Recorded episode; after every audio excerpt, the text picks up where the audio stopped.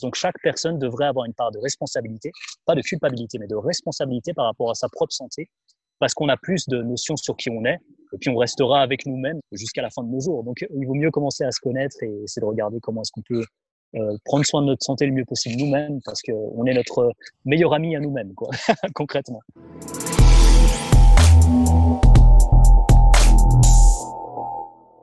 Bienvenue sur le podcast Upside Strength, la ressource numéro une pour toute chose fitness et performance en Suisse.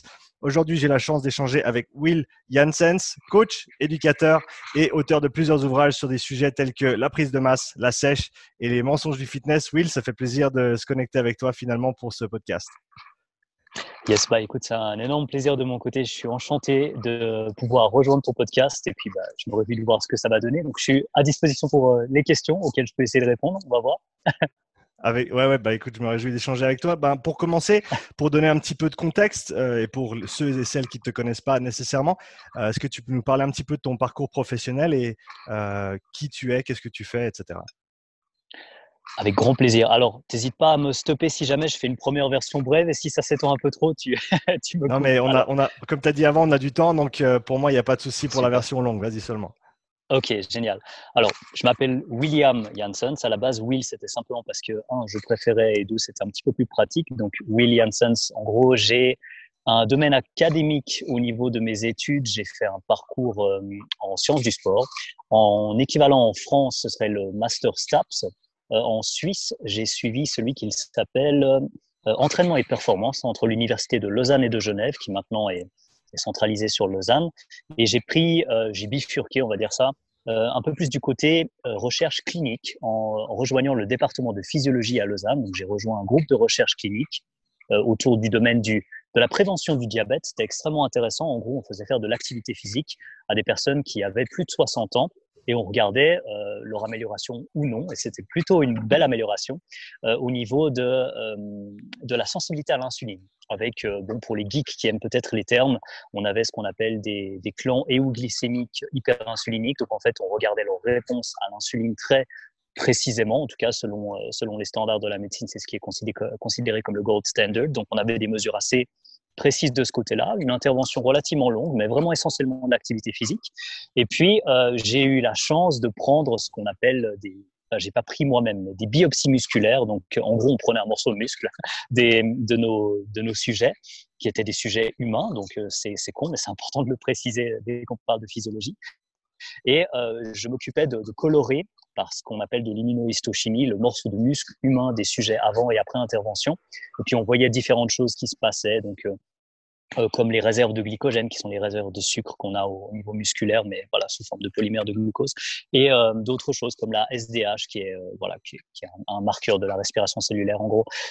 et c'était très intéressant. Et moi j'ai tout de suite adoré ce côté un peu geek nerd du gars typique en blouse blanche qu'on va voir avec euh, des, des petites pipettes euh, qui sont en train d'essayer d'analyser des petits trucs. Enfin, c'était sympa. J'ai appris énormément de choses. Je pense que j'aurais pu faire ce que j'ai fait sur deux ans, probablement seulement en trois ou quatre mois, parce qu'après c'est surtout des tâches très répétitives. Mais bon, cela dit, j'étais à fond là-dedans. C'était une expérience passionnante. J'ai pu regarder ce qu'on appelle le phénomène de, le processus de peer reviewing, qui est le fait de, de, de, de regarder avec des pairs PIRS euh, si un papier est plus ou moins valide, en gros, c'est un processus de validation avant que le papier sorte euh, pour ceux qui parlent de recherche scientifique.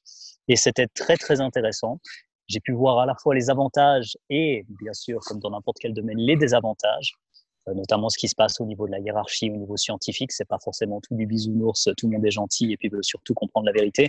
C'est des fois aussi un petit peu des jeux de puissance et c'est bien de l'avoir vécu pour, euh, pour s'en rendre compte. Donc euh, voilà, en gros, j'ai été plongé là-dedans de mon côté, peut-être du niveau plus sportif. athlétique, j'ai fait du badminton en compétition niveau national pendant une quinzaine d'années. Euh, j'ai essayé de percer au niveau international, ça s'est surtout résu, enfin, ça a surtout fini par une blessure au bout de quelques mois, mais je suis parti en Angleterre pour m'entraîner avec des personnes qui ont vraiment un niveau international. C'était du pur plaisir. Mais voilà, j'ai fini par me blesser. J'ai fait ensuite des trucs qui avaient rien à voir. J'ai fait trois, quatre ans de breakdance, b-boying. donc, euh, j'ai fait aussi euh, de la force athlétique, donc du powerlifting. Je, me suis entraîné pour une compétition on va dire, de bodybuilding, mais ce ne sera pas forcément considéré comme tel. C'était Musclemania en 2014. Euh, j'ai testé plusieurs choses dans mon parcours sportif, on va dire ça. Euh, je peux répondre à toutes tes questions sans problème tout à l'heure si tu veux. Et euh, j'ai aussi écrit finalement trois livres. Le premier sur la perte de graisse. J'avais l'impression qu'au niveau scientifique, il y avait beaucoup de choses qu'on pouvait dire sur la perte de graisse, mais beaucoup de choses qui étaient vraiment présentées sous forme de raccourcis. Donc c'est vraiment, je pense, ce premier bouquin est vraiment plus de la vulgarisation scientifique sur la perte de poids orientée perte de graisse, donc dit indirectement tout en gardant du muscle. Comment est-ce qu'on peut perdre du poids sans y laisser sa santé? Parce que perdre du poids, c'est facile. On arrête de manger, dans 10 jours, on pèse moins de poids, 10 jours après, mais on peut faire beaucoup mieux, Donc voilà, deuxième ouvrage, Les mensonges du fitness, euh, coécrit avec Tristan de Feuillevang, publié chez Amphora. Et troisième bouquin, qui est mon deuxième bouquin coécrit avec Christophe Bonnefond, euh, dans la maison d'édition Ocré, qui s'intitule Les secrets de la prise de muscle. Donc voilà, c'est surtout, en gros, je suis un passionné à la fois du côté un petit peu nerd, taré, biochimie, physiologie, etc.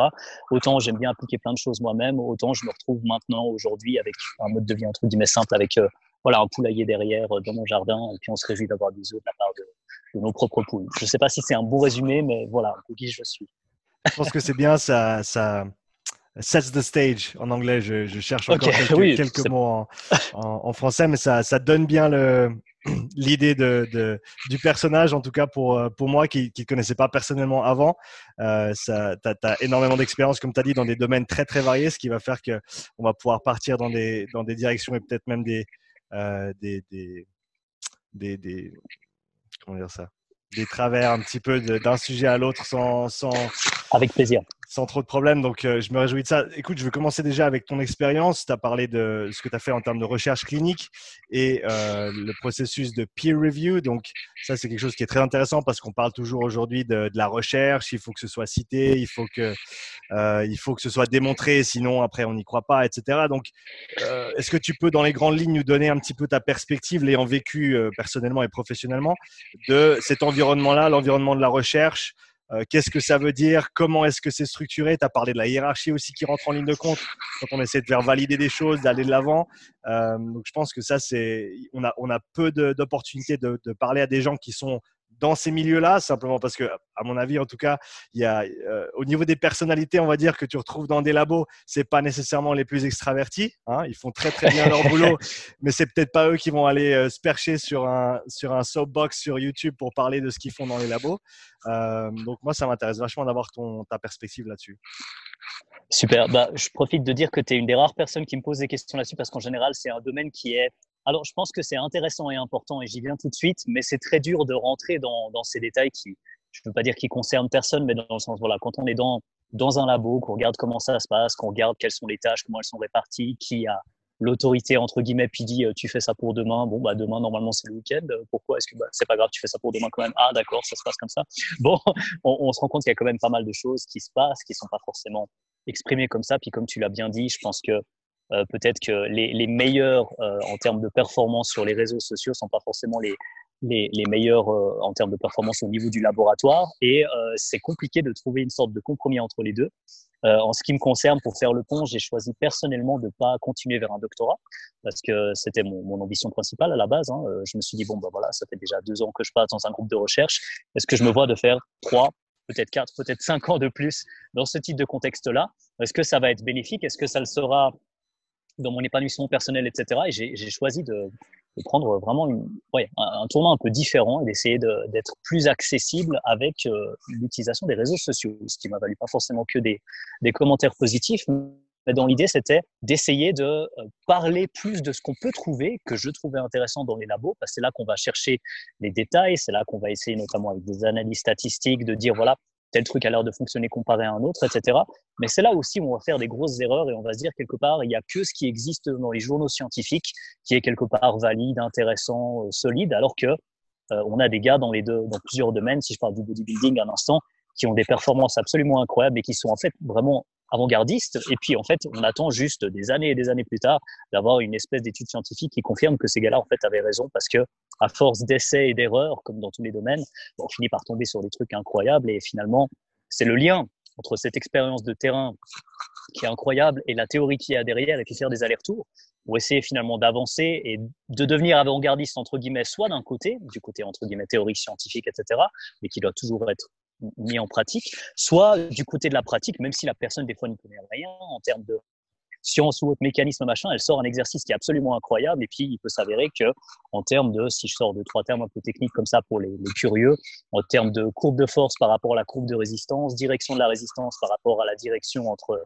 l'insertion et l'origine musculaire, etc. Et puis entre globalement euh, la qualité de l'exercice au niveau aussi de, de, de l'efficacité, peut-être de l'efficience d'un point de vue euh, ratio risque-bénéfice, etc.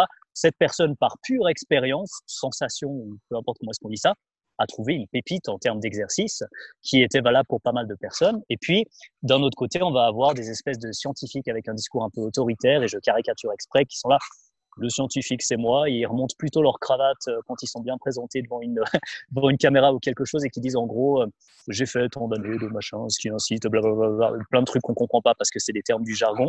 Et puis au final, ils disent quelque chose. Et si, si à un moment on ose, ne serait-ce que remettre une partie de leur discours en question, on a l'impression que juste soit quelqu'un qui se braque, soit quelqu'un qui nous insulte et c'était malvenu. Et je, j'avais un problème avec les, les deux approches, pas dans le sens contre l'une ou l'autre, mais l'idée de de rapprocher, en fait, de, de, de casser ce, ce, ce, gap énorme qu'il y a entre euh, les espèces d'intellectuels scientifiques qui pensent être un petit peu au-dessus de tout le monde, et puis à l'inverse, ceux qui disent de toute façon la science c'est de la merde. Moi, tant qu'on m'a pas montré en pratique, je suis un peu informel, hein, désolé. Tant qu'on m'a pas montré en pratique que quelqu'un avait, des plus gros biceps que moi, je l'écouterais pas.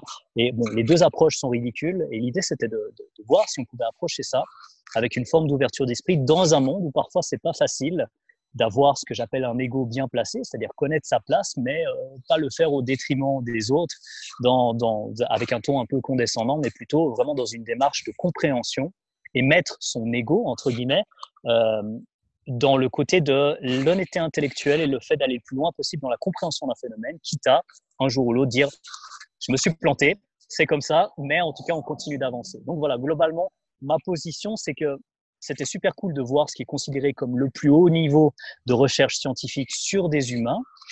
Euh, mais si on voit ça juste de l'extérieur, sans voir ce qui se passe à l'intérieur, on, on, rate quand même pas mal d'énormes biais.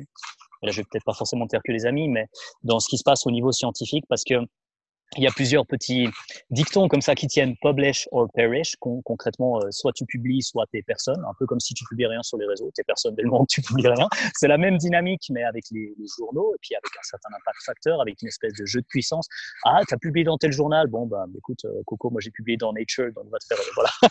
je caricature à peine, malheureusement. Et c'est compliqué c'est compliqué de s'assurer que dans les discours et dans la recherche euh, d'informations pertinentes qui peuvent être ensuite mises en pratique, on tombe vraiment sur des personnes qui sont 100% dans le fait de, vouloir avancer et faire avancer les choses en toute honnêteté intellectuelle. Et il, en existe des personnes, et j'ai eu énormément de chance, j'ai pu en croiser plusieurs. Et euh, en gros, c'est ça, c'est ça mon drive, c'est d'essayer de, de, pouvoir faire un petit peu le pont. Je suis aussi membre de l'association suisse des préparateurs physiques, où euh, voilà, on, on essaye de montrer bon, pour les personnes qui ont un master en sciences du sport, qu'on a deux trois choses à amener dans le domaine. C'est pas juste une question de prétention, mais on peut être très vite coach à peu près n'importe où, n'importe comment. Euh, on peut s'auto-proclamer coach aussi. Et voilà, bon, bah, il y a des personnes qui font du très bon boulot. Il y a aussi des charlatans incroyables. Je mentionnerai personne directement et ce sera jamais ma politique. Mais voilà, l'idée c'est d'essayer de, de faire le lien entre les deux. Donc, je suis allé un peu dans les détails. J'essaie de pas trop perdre les personnes qui n'ont rien à faire de la science, mais je pense que euh, science sans application de celle-ci ou sans l'incarner quelque part d'une certaine manière, bah, on va pas très loin parce que pour finir sur une citation de William Blake, euh, The true method of knowledge is experiment. Donc c'est vraiment à travers l'expérimentation qu'on peut améliorer nos connaissances et c'est ces allers-retours entre la théorie et la pratique, les essais, les erreurs qu'on finit par avancer, vraiment faire des choses, je pense, qui en valent la peine. Voilà un peu le, mon approche, ma compréhension de l'approche. J'aime beaucoup ce que tu as dit. Une ou deux choses qui sont ressorties pour moi. La première, c'est l'honnêteté intellectuelle, qui je pense est extrêmement importante. Euh, que ce soit quand tu as un petit peu, on va dire, caricaturé les deux côtés, euh, rat de laboratoire pour, euh, pour parler grossièrement, et puis euh, la personne de terrain, on va dire, qui s'en fiche un petit peu de ce qui se passe dans les labos. Mais dans les deux cas, en fait, ça peut être fait, ça peut être fait bien, ça peut être fait avec un esprit, comme tu as dit, une honnêteté intellectuelle, c'est avec une méthode scientifique et un esprit scientifique, le gars qui est sur le terrain, même si c'est son N of one, si tu veux, mais il peut intellectuellement, il, il va être honnête avec lui-même dans le sens où euh, il va être rigoureux. Je vais essayer ça. Si ça marche pas, ben on passe à autre chose. J'essaie autre chose.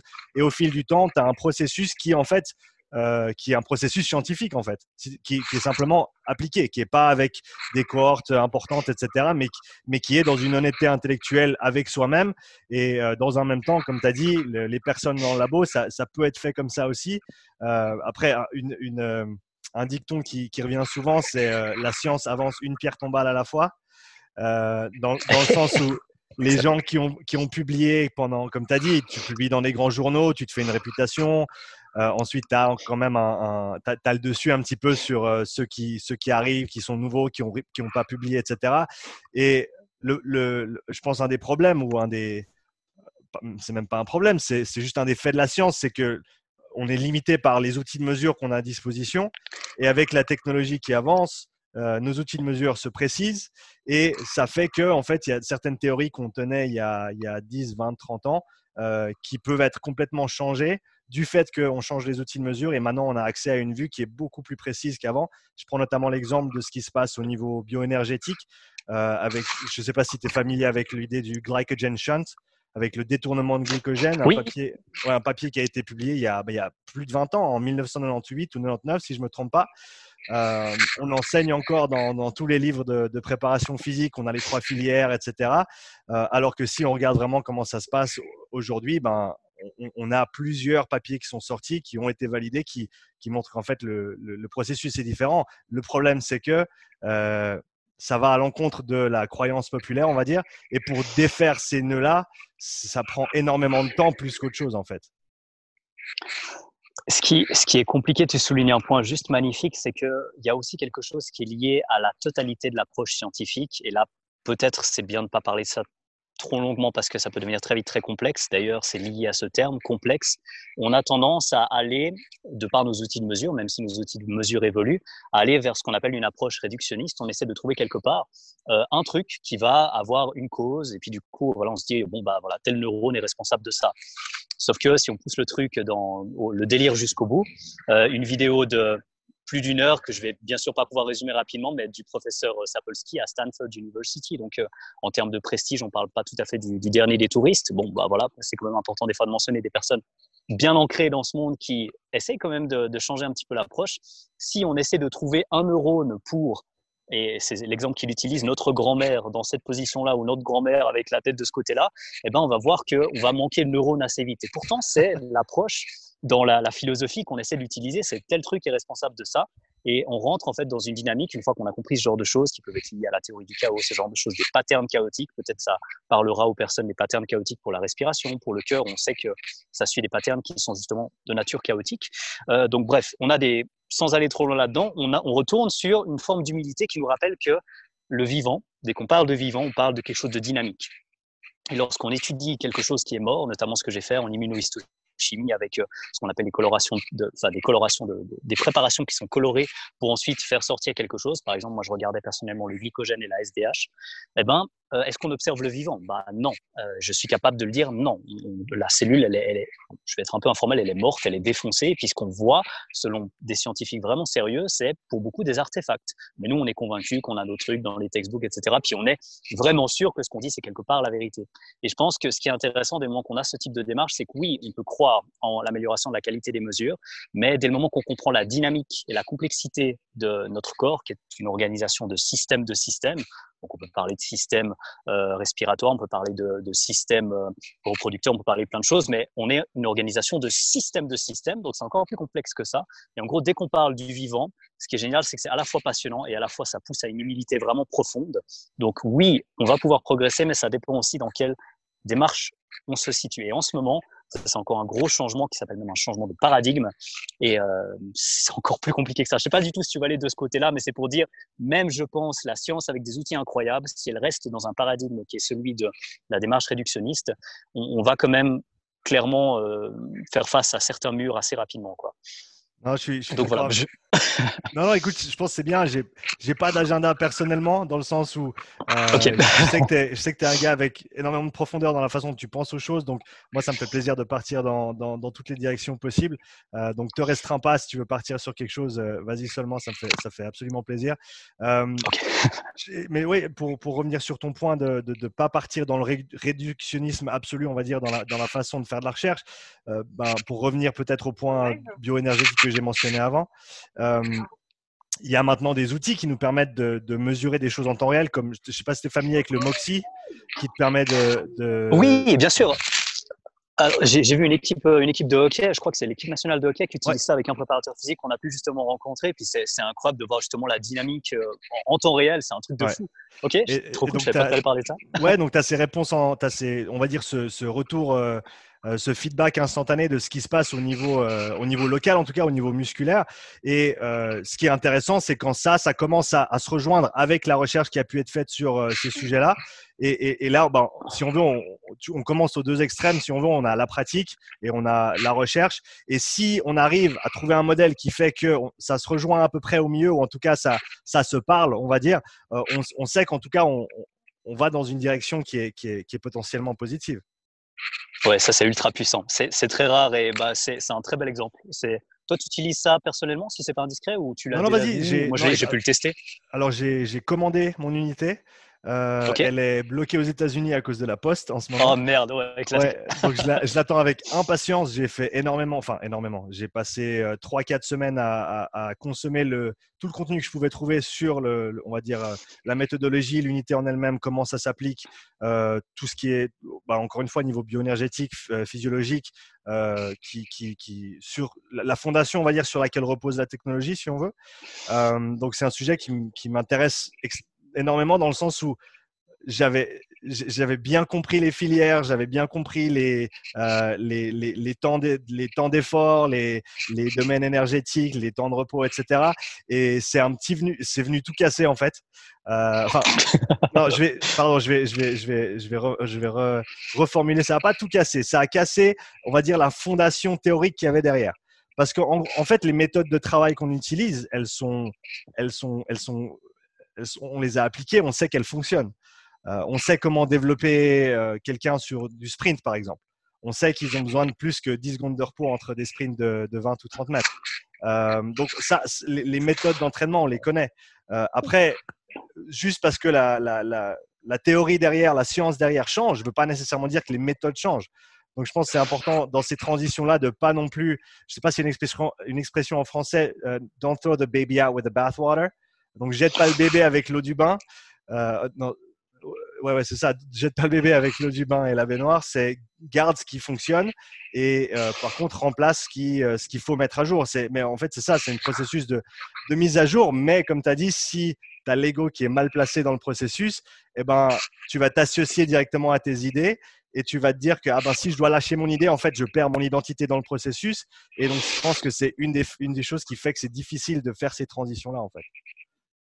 Oui, ouais, Bah, c'est magnifiquement bien résumé, que ça concerne tous les domaines. Hein. Si on imagine, on reste pour bah, quelque part pas avoir de problème aussi, moi, en parlant de scientifiques dans le domaine des sciences du sport, euh, les vieux croutons qui défendent leurs idées depuis des années, et euh, concrètement, bah, tant qu'ils sont pas virés ou, ou euh, mis à la retraite, et eh ben, bah, on est un peu obligé de garder leurs idées parce que c'est les papas de la physiologie ben, on fait au mieux, mais c'est compliqué, voilà, de publiquement, bah, par exemple dans des colloques ou des trucs comme ça où il y a des, grands meetings, c'est professionnels qui, voilà, ont tous la possibilité de montrer qu'ils sont un peu plus importants que les autres, euh, d'essayer d'avoir une communication intellectuellement nette, ça devient compliqué parce que c'est lié à l'atmosphère elle-même. Et pourtant, en tant que scientifique, on aimerait se dire que quelque part les plus prestigieux sont aussi les plus intellectuellement nets. Et euh, je pense que c'est le cas pour certains euh,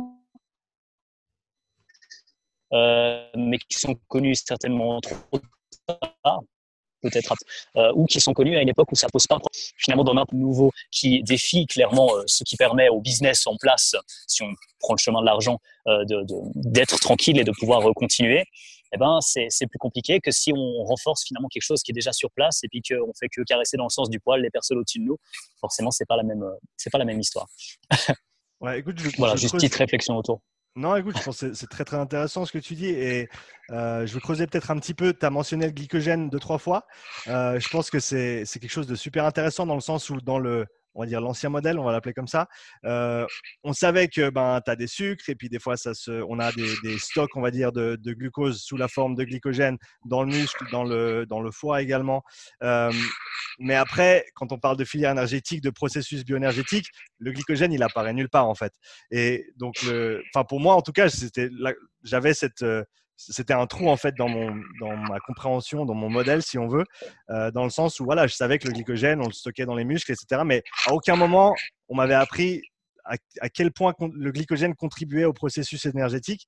Et ben, ce que j'ai trouvé dernièrement, c'est que c'est une pièce, une, des pièces maîtresses en fait du processus bioénergétique, que ça, ça sert d'intermédiaire, on va dire, euh, entre le processus, si on veut faire simple, hein, le processus aérobie et le processus, euh, tout ce qui est au niveau phosphocréatine.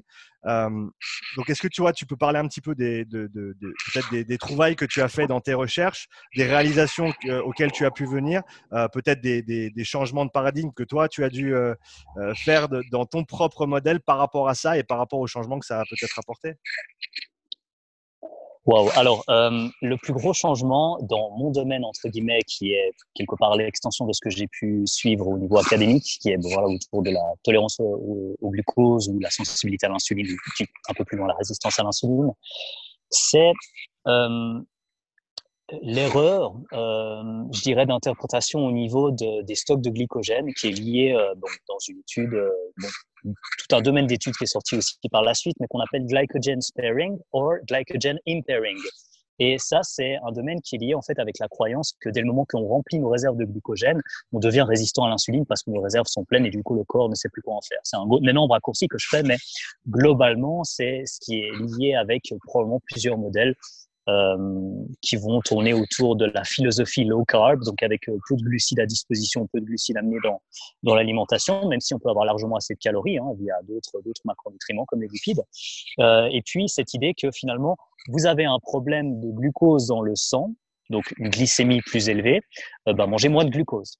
Donc ça, c'est typiquement une approche réductionniste qui est euh, le rapprochement entre vous allez manger quelque chose, ça va se retrouver exactement dans la mesure qui arbitrairement est au niveau du sang à jeun dans une prise de sang, et donc vous avez la glycémie élevée parce que vous mangez trop de sucre. Donc un, diabétique qui meurt après avoir perdu plusieurs centaines de grammes de, glucose dans les urines, qu'on appelle les glycosuries, bah, le mec, ça fait peut-être euh, des mois qu'il est en low carb et puis il continue de perdre du glucose. Euh, donc, s'il n'y a, a, pas de corrélation, en fait, il n'y a pas de lien, il y a plus que ça, il n'y a pas de lien entre ce qu'on mange directement et ce qui se retrouve dans le sang. Il y a, oui, il y a un lien, bien sûr. Euh, il y a notre manière de gérer ça, mais pour, pour rappeler l'idée même de ce côté-là au niveau de, du glucose, donc on va dire les glucides de manière générale, globalement, comment ça finit, on va dire en termes de nutriments, essentiellement du glucose, si on prend par exemple des exemples simples d'amidon, genre de pommes de terre, de pâtes, du riz, voilà. Ça va finir en glucose. Et ensuite, le glucose, il va être plus ou moins bien, en gros, le glucose est plus ou moins bien digérer, assimiler, stocker et utiliser. Et globalement, c'est tout ce qui se passe avec ce truc-là qui représente de l'énergie qui est concerné et c'est toute la dynamique qui est liée avec ça. Et donc, si, euh, pour donner un exemple très précis, quelqu'un, euh, quelqu'un par exemple que tu coaches qui est un très bon athlète, qui euh, a une très bonne gestion du stress, qui dort comme un bébé, euh, qui est capable de prendre le soleil en cette belle période. Et qui en plus de ça euh, jamais eu de souci en termes de tolérance aux glucides, peut-être que cette personne, pour prendre un peu un extrême, voilà quelqu'un d'athlétique, euh, impressionnant au niveau de, de la santé aussi, les deux sont pas forcément liés, et eh ben cette personne pourra peut-être tolérer 50, 60, 70 grammes de, de, de, glucides sans aucun problème, sans avoir aucun coup de barre après euh, enfin, la fameuse hyperinsulinémie postprandiale dont tout le monde parle, qui est juste un coup de barre euh, qu'on a quand on mange un petit peu trop par rapport à notre capacité à, à, à utiliser et assimiler correctement le glucose. Ben, cette personne-là aura aucun souci. Et le, la personne qui va essayer de stocker peut-être 20 grammes de glucides, alors que cette personne a fait une vingtaine de régimes dans sa vie, et en fait, on parle d'une, d'une femme sédentaire euh, en ménopausée euh, de, de, 70 ans, euh, on parle de la même chose, voire même moins, mais pas du tout du même résultat. Donc, en fait, peut-être le truc le plus compliqué pour moi, c'était de dire que tout ce qu'on voit, tout ce qu'on fait comme raccourci, n'est pas forcément confirmé par la dynamique. Et là, ce qui est intéressant, c'est qu'on peut regarder des trucs un peu plus précis avec des, ce qu'on appelle des, tracers. Euh, tracers, ça se dit en français? Je pense, oui. Euh, par exemple, ouais. Ouais, ok. Par exemple, lorsque tu regardes de, de l'eau au deutérium et puis que tu regardes le parcours, puis au final tu regardes ce qui est passé dans tel et tel état, bah, tu peux étudier quelque part en, en, temps réel et sur le terrain des personnes et puis regarder leur métabolisme et regarder où est-ce que sont allés les substrats. Quoi. Tu peux les suivre. Et euh, là, on se rend compte qu'en fait, euh, beaucoup de raccourcis qu'on suggère ne sont en fait que des spéculations. Et euh, on retourne dans, ce, paradigme réducteur en fait. Et moi, ce que j'essaie maintenant de mettre en avant, c'est le fait que euh, peut-être c'est pas l'aliment lui-même qui est un problème, mais c'est notre capacité à le digérer. Et en fait, notre capacité à le digérer, ça va encore plus loin. C'est quelle est notre capacité de stockage et quelle est notre capacité d'oxydation du glucose aussi. Et en fait, sur un continuum, peut-être pour donner une, première conclusion avec ces nouvelles notions, c'est que euh, plus on a de facilité à oxyder le glucose, moins on a de chances de se retrouver à l'opposé du spectre, qui est l'intolérance au glucose, voire même la résistance à l'insuline, qui est généralement liée avec d'autres choses, la résistance à la leptine ou d'autres choses, qui sont liées euh, très souvent avec euh, une répartition de graisses qu'on appelle une répartition de graisses ectopiques. C'est aussi partie de mon, mon, mémoire de master, qui sont des graisses qui ne sont pas à leur place, littéralement, donc autour des organes, au sein même des organes, à l'intérieur du tissu musculaire, mais sans que ce soit forcément relativement rapproché de notre propre capacité à l'utiliser pour les muscles. Donc euh, le côté plutôt ça stagne là, mais c'est pas trop mmh. censé être là. Euh, bah, tous ces côtés-là sont à prendre en compte en fait. Et plutôt que de dire Monsieur, Madame, désolé, vous êtes diabétique, bah, pour la suite, en gros, ce sera ça. Est-ce qu'on peut travailler sur l'amélioration de l'oxydation de glucose? Et en fait, ça peut se faire, et ça peut se faire étonnamment bien, mais avec des trucs tellement simples qu'on se dirait des fois c'est bah, c'est fou, mais en fait, on sait que le soleil, notamment la partie spectre rouge, peut avoir un effet assez intéressant là-dessus. Euh, c'est pas pour rien que euh, si on mange une salade de fruits au soleil et puis que on est avec des gens autour de nous, il y a tout qui semble fonctionner un peu mieux, on est de meilleure humeur, il y a plein de choses qui se passent. C'est pas qu'une question d'oxydation du glucose, mais voilà. Et à l'inverse, on a tendance à avoir plus de, problèmes aussi d'un point de vue euh, d'un point de vue maladie, d'un point de vue système immunitaire en hiver. Euh, et globalement, il y a ça, il y a certaines vitamines, dont pas mal qui sont très, très difficilement disponible facilement dans les produits hautement transformés, notamment les vitamines du groupe B. Mmh. Je parle tout particulièrement de la vitamine B1 et de la vitamine B3. Euh, et euh, bon, ben voilà, parmi d'autres. Hein, chaque vitamine du groupe B pourrait, voilà, la détailler un petit peu. Mais dans l'idée, je pense que ça, c'est le plus gros, la plus grosse erreur que, que j'ai eue, en gros, dans, dans mes, les premières choses que j'ai apprises et que j'ai dû quelque part déconstruire, par exemple. Euh, monsieur, madame, vous avez trop de potassium dans le sang, arrêtez de manger des pommes de terre. Parce a du potassium dans les pommes de terre. non, quoi, en fait. Mais euh, quel est le métabolisme du potassium. Euh, vous avez vous avez pas assez de fer, injection de fer, paf. Et si c'était la celluloplasmine, qu'est-ce qu'il en est au niveau du cuivre, par exemple? Euh, Vous avez trop de glucides dans, dans, dans, le sang, donc arrêtez de manger des glucides. Mince, ça marche pas, on continue d'évacuer des glucides. Donc en fait, c'est cette idée de dynamique qui revient vers un principe peut-être fondamental qui est très simple, c'est cette idée de compenser d'une certaine manière les pertes. Par exemple, quand on transpire, c'est pas très compliqué de se dire bon, on évalue qu'on perd tant de sodium, tant de potassium, tant de machin, puis on essaie de plus ou moins compenser. Puis ça peut être intéressant ou non de compenser directement. Est-ce qu'on prend juste de l'eau? Est-ce qu'on prend l'eau et des électrolytes? Est-ce qu'on prend du lait? Il y a déjà une forme d'équilibre assez fou, mais du coup on manque de glucides, donc du lait au sirop d'érable ou du lait au miel, ce serait quelque chose d'excellent. Mais bon, du coup ça remplit les poches de personnes, donc on donne plutôt du lactosérum et puis voilà. Il y a plein de théories possibles, mais dans l'idée cette idée, c'est toujours ça. C'est la dynamique et c'est le métabolisme de chacune des choses. Est-ce qu'il fonctionne bien ou non Et si euh, ce qui est censé être à une certaine place fonctionne bien, je pense que c'est une meilleure manière de se poser la question est-ce que le fer est là où il est censé être? Est-ce que le calcium est là, est là où il est censé être? Sinon, on va dire vous avez trop de calcium dans le sang, mangez moins de calcium. Pourtant, ne mangez pas assez de calcium, ça active quelque chose qu'on appelle la PTH, la parathyroïde hormone. Et cette hormone-là est directement liée avec l'utilisation du calcium de nos os euh, pour le mettre ailleurs. Donc, on peut se retrouver en mangeant moins de calcium avec plus de calcium dans les tissus mous, ce qui est l'inverse de ce qu'on cherche. Donc, c'est cette idée de dynamique. Quel est le métabolisme de l'élément en question, de, euh, la vitamine en question, etc. Et puis, là, du coup, on commence, je pense, à, se rapprocher d'une possibilité de, meilleure compréhension. Et je pense ce dont tu parles avec euh, le glycogène et puis bah, le, le MOXIE et puis ce qu'on peut voir en pratique, c'est quelque chose qui se rapproche d'une là, on étudie vraiment le vivant, le concret, on peut regarder les performances, et puis même si on peut garder peut-être exactement les mêmes stratégies en pratique, eh ben, la compréhension est meilleure, et peut-être que là, les quelques pourcentages de performance en plus, on va les obtenir grâce à ça, alors qu'on les avait pas auparavant. C'est une manière, j'ai essayé de faire une sorte de pont entre ta question et puis le, ce dont on parlait avant, mais. Non, je pense que ça, ça a beaucoup de sens, comme tu le dis, et, et pour, euh, je vais refaire un pont dans ton sens aussi. Euh, je pense que la réalisation à laquelle on arrive en utilisant le Moxie, c'est que on connaissait déjà les protocoles d'entraînement qui fonctionnaient, mais pour certaines personnes, ça marchait bien, pour d'autres, ça marchait moins bien, pour, pour euh, encore d'autres, ça, ça, avait l'effet contraire. Donc on se disait, bon, bah, ça marche plus ou moins bien. Donc voilà, tu vas faire ton, tes trois quarts d'heure avec ton BPM entre 100 et, 130.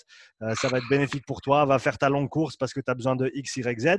Euh, mais voilà, j'ai un, coach aussi que, que je connais, Justin Moore, il s'appelle aux États-Unis. Euh, et, il, avait, bah, il avait essayé justement de suivre cette philosophie de, on va dire, de, du modèle précédent. Euh, et lui, il allait faire ses longues courses, etc. Mais il a mis son Moxie un jour pour aller faire sa course. Et il réalisait aussi qu'après ces longues courses, qui normalement devaient être de la basse intensité, il devait se sentir mieux après, il devait se sentir mieux le lendemain, et eh ben, il était complètement détruit le lendemain. Et il s'avère qu'en utilisant son Moxie, il a réalisé que très très vite, il créait des occlusions veineuses même juste avec de la course de très très basse intensité, du fait qu'il a un passé dans ben, le football américain notamment, avec beaucoup d'expérience en, en haltérophilie, avec beaucoup de travail de renforcement, euh, donc une capacité à créer de la tension musculaire qui est très très haute, qui va en fait, on va dire, à l'encontre de la capacité à, livrer le sang et donc l'oxygène aux muscles. Et donc si on crée trop de tension, ben, on n'arrive pas à amener assez de sang. Euh, et donc assez d'oxygène pour le muscle et y a, les choses fonctionnent beaucoup moins bien. Et donc on en arrive à, si on veut vraiment l'individualisation des protocoles d'entraînement par rapport aux besoins. Euh, je ne veux pas aller trop loin, mais je vais, tenter d'utiliser le terme physiologique des gens.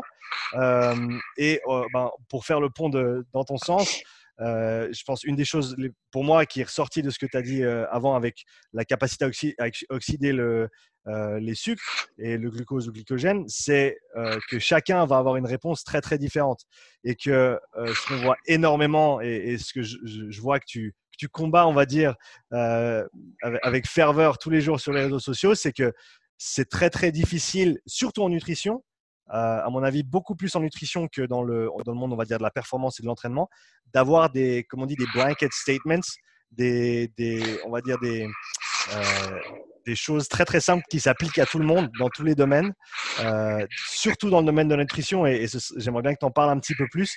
Le, niveau d'individualisation qu'il faut en fait dans la nutrition euh, pour qu'il y ait un protocole adapté, parce que en plus, même pour la même personne, dans le temps, les choses changent, l'environnement, euh, on va dire, la flore intestinale change. J'ai une expérience personnelle avec ma femme qui, il y a cinq ans en arrière, était littéralement presque allergique à la viande de bœuf.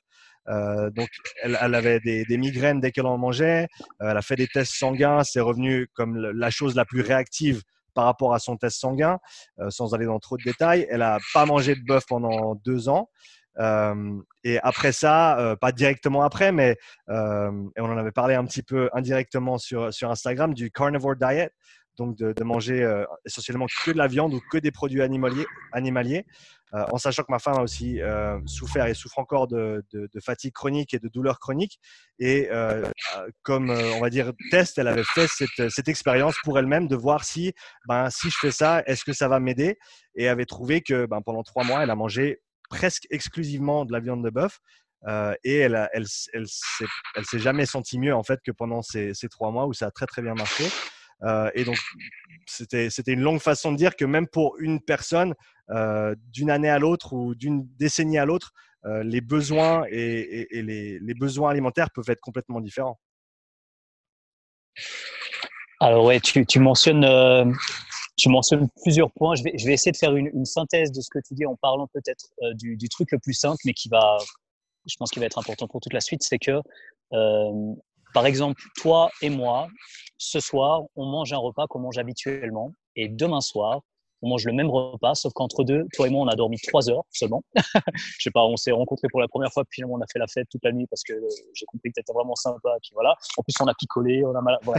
on est, le lendemain, on est stressé, on a, on a la gueule de bois, on n'a pas bien dormi et on mange le même repas le lendemain. Est-ce qu'on va le métaboliser de la même manière? Non, bah, c'est ça qui est intéressant. Déjà, pour une même personne, avec un exemple tout con, un mec euh, qui est facile à reproduire, sans dire que c'est ce qu'il faut faire bien sûr, ne pas dormir quelques nuits de suite. Et on voit, et ça c'est des données qui sortent déjà très largement depuis un petit moment, euh, l'intolérance au glucose augmente considérablement avec déjà quatre nuits de, sommeil euh, qui sont en deçà, je crois, les, ça doit être entre moins de 5 ou 6 heures. Donc c'est pas fou, hein, des personnes qui quatre nuits de suite dorment moins de 5 ou 6 heures, c'est pas non plus un truc complètement taré dans notre monde euh, stressant de la vie de tous les jours où des fois les personnes préfèrent regarder un Netflix le soir que se lever après 9 heures de sommeil. Je veux dire, c'est pas, c'est pas complètement fou ce dont je parle. Donc ça va très vite. L'inverse est aussi cool. Euh, possible. C'est-à-dire qu'en très peu de temps, quelqu'un qui ne digère pas bien quelque chose, tu as parlé de flore intestinale, ce qui est extrêmement intéressant parce que ça part un peu dans tous les sens. Il y a des personnes qui disent du coup il faut un maximum de bactéries et qu'elles prolifèrent au max, d'autres qui disent finalement le mieux c'est de prendre des antibiotiques euh, et puis euh, du coup laisser la flore se refaire d'elle-même. Donc ça peut partir dans tous les sens. C'est juste pour te parler de la controverse qui existe très largement dans ce niveau-là. Mais euh, ça peut aller très vite les changements. Et donc si on imagine que quelqu'un qui ne tolère pas du tout, par exemple, le lait, Déjà, il y a plusieurs formes de lait, donc on va faire passer une personne qui digère pas de lait du tout à euh, une forme de lait cru biologique, peut-être comme par exemple, moi j'ai beaucoup de chance, je vis à côté d'une ferme et puis ben voilà, c'est des vaches qui sont nourries aux alpages, donc je pense que en termes de qualité c'est difficile de faire mieux. Mais euh, si je bois ce lait-là comparé à un autre lait, peut-être que je vais le tolérer beaucoup mieux aussi. Donc pour une même personne, c'est déjà une première chose. Mais pour une personne qui est totalement lactose intolérante, comme on a tendance à le dire, et qui finalement améliore certaines choses. Par exemple, quelque chose qui maintenant commence à être reconnu un petit peu plus, qui s'appelle le SIBO, Small Intestinal Bacteria Overgrowth, qui est mmh. le fait d'avoir une prolifération bactérienne dans la partie supérieure du tube digestif, au, au-dessus du gros intestin, en gros. Eh ben, ce type de, problème, si on arrive à les régler ou à les atténuer, ben, on peut améliorer de nouveau euh, notre tolérance à plusieurs choses parce qu'on on améliore de nouveau le fonctionnement de pas mal de disaccharidases, comme on les appelle. Et donc, on peut peut-être mieux tolérer les fruits, le miel et le lait, simplement parce que quelque part, euh, nos bactéries euh, sont pas trop proliférées à un endroit où elles n'ont pas censé avoir trop proliféré. Et donc, ça peut aller sacrément vite, c'est un truc de fou. Et au niveau du, de ce que tu as dit par rapport euh, à cette expérience qui peut sembler curieuse aux yeux des gens euh, de la carnivore diet, euh, il y a plusieurs théories derrière le fait d'avoir une amélioration très rapide de pas mal de choses. En général, si tu supprimes beaucoup d'alimentation, une grosse part de l'alimentation qui vient des plantes, tu peux éviter pas mal de choses qui sont liées au LPS, au lipopolysaccharides, ce qu'on appelle aussi les endotoxines. Et en fait, évidemment, on est des organismes monogastriques comparés aux ruminants, par exemple, qui ont quatre euh, compartiments dans le système digestif et qui peuvent digérer extrêmement bien tout type de plantes. C'est impressionnant de voir le nombre de trucs qu'ils peuvent manger et assimiler correctement. Mais bon, ils ne mangent pas non plus 2 kilos par jour. C'est des, quantités juste colossales. Mais bref, c'est pour la petite histoire, pour dire, pour un être humain à court terme, voir des améliorations importantes en carnivore diet, par exemple, une des hypothèses, c'est la diminution de, des, des, LPS. Ça semble tout à fait cohérent aussi avec des choses qu'on verra au niveau de la diminution des problèmes articulaires, ce genre de choses. Et après, ce qu'il faut voir, c'est si petit à petit, c'est pas possible de réintégrer euh, petit à petit des glucides en fonction de l'amélioration de l'oxydation du glucose. Et aussi, pour la petite histoire, il y a quelque chose de marrant entre, enfin marrant, non, c'est pas très drôle, hein, je suis désolé, c'est un mauvais départ. Pour la viande, entre la viande de supermarché et la viande qui a été, entre guillemets, fraîchement euh, mise à disposition, euh, bah, on parlait de glycogène, bah, il y a plus de glycogène, bien sûr, dans la viande plus fraîche. Et ensuite, bah, il y a l'état de stress de l'animal aussi qui peut jouer un rôle parce que le stress va détecter plusieurs choses. Euh, on sait pour l'humain que si on est très stressé, on va, perdre plus rapidement du magnésium, par exemple. Mais le magnésium, on sait qu'il se lie notamment avec l'ATP au niveau cellulaire. Donc, si on perd de l'énergie, donc pour simplifier, on va dire, on perd du glycogène et du magnésium au niveau musculaire, et puis qu'en plus l'animal est mort, on se rapproche beaucoup plus de ce qu'on appelle la rigidité cadavérique, ce steak que vous allez manger qui est juste impossible à mâcher parce qu'il est juste totalement euh, crispé. Contrairement à peut-être, je sais pas, je vais prendre l'extrême de l'extrême, vous avez peut-être entendu parler du bœuf de Kobe ou ce genre de choses, ou certaines viandes de qualité incroyable, les, les vaches vont être massées avec une forme de... enfin bref, dans l'idée, même la viande n'est pas de la viande la viande conservée comme elle l'est dans les supermarchés ne sera pas forcément de la viande que vous allez chercher euh, chez le boucher. ou je sais pas, le boucher peut vous dire bon bah voilà, ça c'est un troupeau de vaches qui s'est baladé ici. Euh, l'année de telle date à telle date, elles sont dehors en train de brouter ici. Ensuite, bah, bien sûr, en hiver il fait froid, donc de là à là, ils ont telle réserve. En général, leur alimentation c'est ça. Sinon, bah, s'il n'y a rien qui est écrit, ben c'est nourris avec euh, les trucs les plus bourrins qui permettent de faire grossir les vaches le plus vite possible. Leur mode de vie et savoir si elles sont contentes de ce qui leur arrive, on va dire que c'est le dernier des soucis de ce type d'industriel, euh, qui en général voit peut-être même pas ce qui se passe en pratique parce que c'est une question de hiérarchie. Donc du coup, moins on a de responsabilité directe, plus c'est facile de faire des choses, j'ai envie de dire aberrantes, mais ça c'est peut-être euh, quelque chose d'un peu fort. Donc je ne vais pas forcément aller très loin là-dessus, mais pour dire même la viande n'est pas forcément de la viande. Et ensuite, admettons qu'il y ait cette amélioration au niveau des lipopolysaccharides. Euh, ben, au final, notre cerveau a toujours besoin d'une quantité importante de glucides. Et donc, même si on peut peut-être l'obtenir avec des tranches tout à fait particulières au la qualité de la, viande, je pense que réintroduire quelque chose comme des fruits, euh, peut-être même quelque chose d'aussi horrible selon certains que des jus de fruits pressés, euh, voilà, ça peut nous permettre de d'aller plus proche de la physiologie de l'être humain, qui est, je pense, selon ma compréhension actuelle, de garder plus ou moins 37 degrés de température corporelle, pas uniquement au niveau du crâne, mais globalement, pour se sentir bien, pour que tout ce qui se passe au niveau enzymatique aussi fonctionne bien. Vous savez probablement que la température, euh, si elle diminue ou si elle augmente, ça change beaucoup de choses au niveau des réactions chimiques. Donc pour les personnes qui veulent faire varier des possibilités de réaction, vous savez que la température peut être un critère extrêmement important, comme le pH par exemple. Donc garder notre organisme à 37 degrés, c'est une manière de le faire fonctionner bien correctement. On connaît les variations avec la fièvre, mais on ne se dit pas que c'est normal en fait pour la population actuelle d'avoir un léger déclin de la température au fil du temps. Et c'est une des choses qui a été fortement corrélée. Je parle de corrélation, mais je pense qu'il y a un sens intéressant derrière, avec euh, l'augmentation de l'obésité. C'est ce déclin progressif de la température. Et si ça vous amuse, vous pouvez faire le test. Hein, euh, c'est 10 euros pour un thermomètre. Regardez euh, sous l'aisselle, nettoyez le thermomètre, regardez sous la langue ensuite, ou l'inverse. Et puis, regardez la température. Et si vous êtes à 35,5 ou 35,8 et que vous dites, ah, tiens, c'est compliqué, j'ai de la peine à perdre du poids, vous avez déjà un élément de réponse intéressant. Donc, il y a toute cette idée que on est monogastrique, on a certaines constantes qui ne sont pas des constantes, mais on va dire des, équilibres physiologiques. On parle d'homéostasie, donc une forme d'équilibre dans le déséquilibre qui doit se maintenir pour qu'on fonctionne bien. Et je pense que bah, c'est ça avec quoi je travaille en ce moment, alors qu'au début, j'avais des critères qui étaient peut-être plus rigoureux selon certains, mais qui étaient moins concluants euh, avec les personnes que je suis. C'est en fait euh, au plus pratique euh, et au plus simple euh, comment est-ce qu'on répond à un repas au niveau de la température? Et c'est des travaux qui datent de plus d'une cinquantaine d'années, mais qui sont extrêmement pertinents parce qu'en fait, la base du modèle, c'est un modèle basé sur la dynamique. Qu'est-ce qu'on fait des nutriments qu'on mange Et la phrase qui résume ça, c'est on n'est pas ce que l'on mange, on est ce que l'on fait avec ce que l'on mange. Et, et, en fait, dès qu'on prend cette petite nuance, bah, ça, ça nous évite beaucoup de raccourcis. Donc voilà, je dirais, ça c'est c'est peut-être le lien que j'essaie de faire maintenant, c'est de rendre des choses simples, ça ne veut pas dire qu'elles ne sont pas complexes derrière, pour qu'on puisse euh, nous-mêmes prendre en main euh, notre santé le mieux possible, sans exclure du tout le, personnel médical. Bien sûr, je suis, pour, euh, pour la petite histoire, fils de, de médecin pneumologue qui est professeur ordinaire, donc pour ceux à qui ça parle au niveau de la hiérarchie scientifique, voilà, on peut pas vraiment lui fermer sa gueule au niveau hiérarchique en disant hey, Coco, euh, t'as pas fait beaucoup d'études parce que voilà, il est tout en haut de ce côté-là. Donc euh, je, connais très bien, il n'y a pas de souci.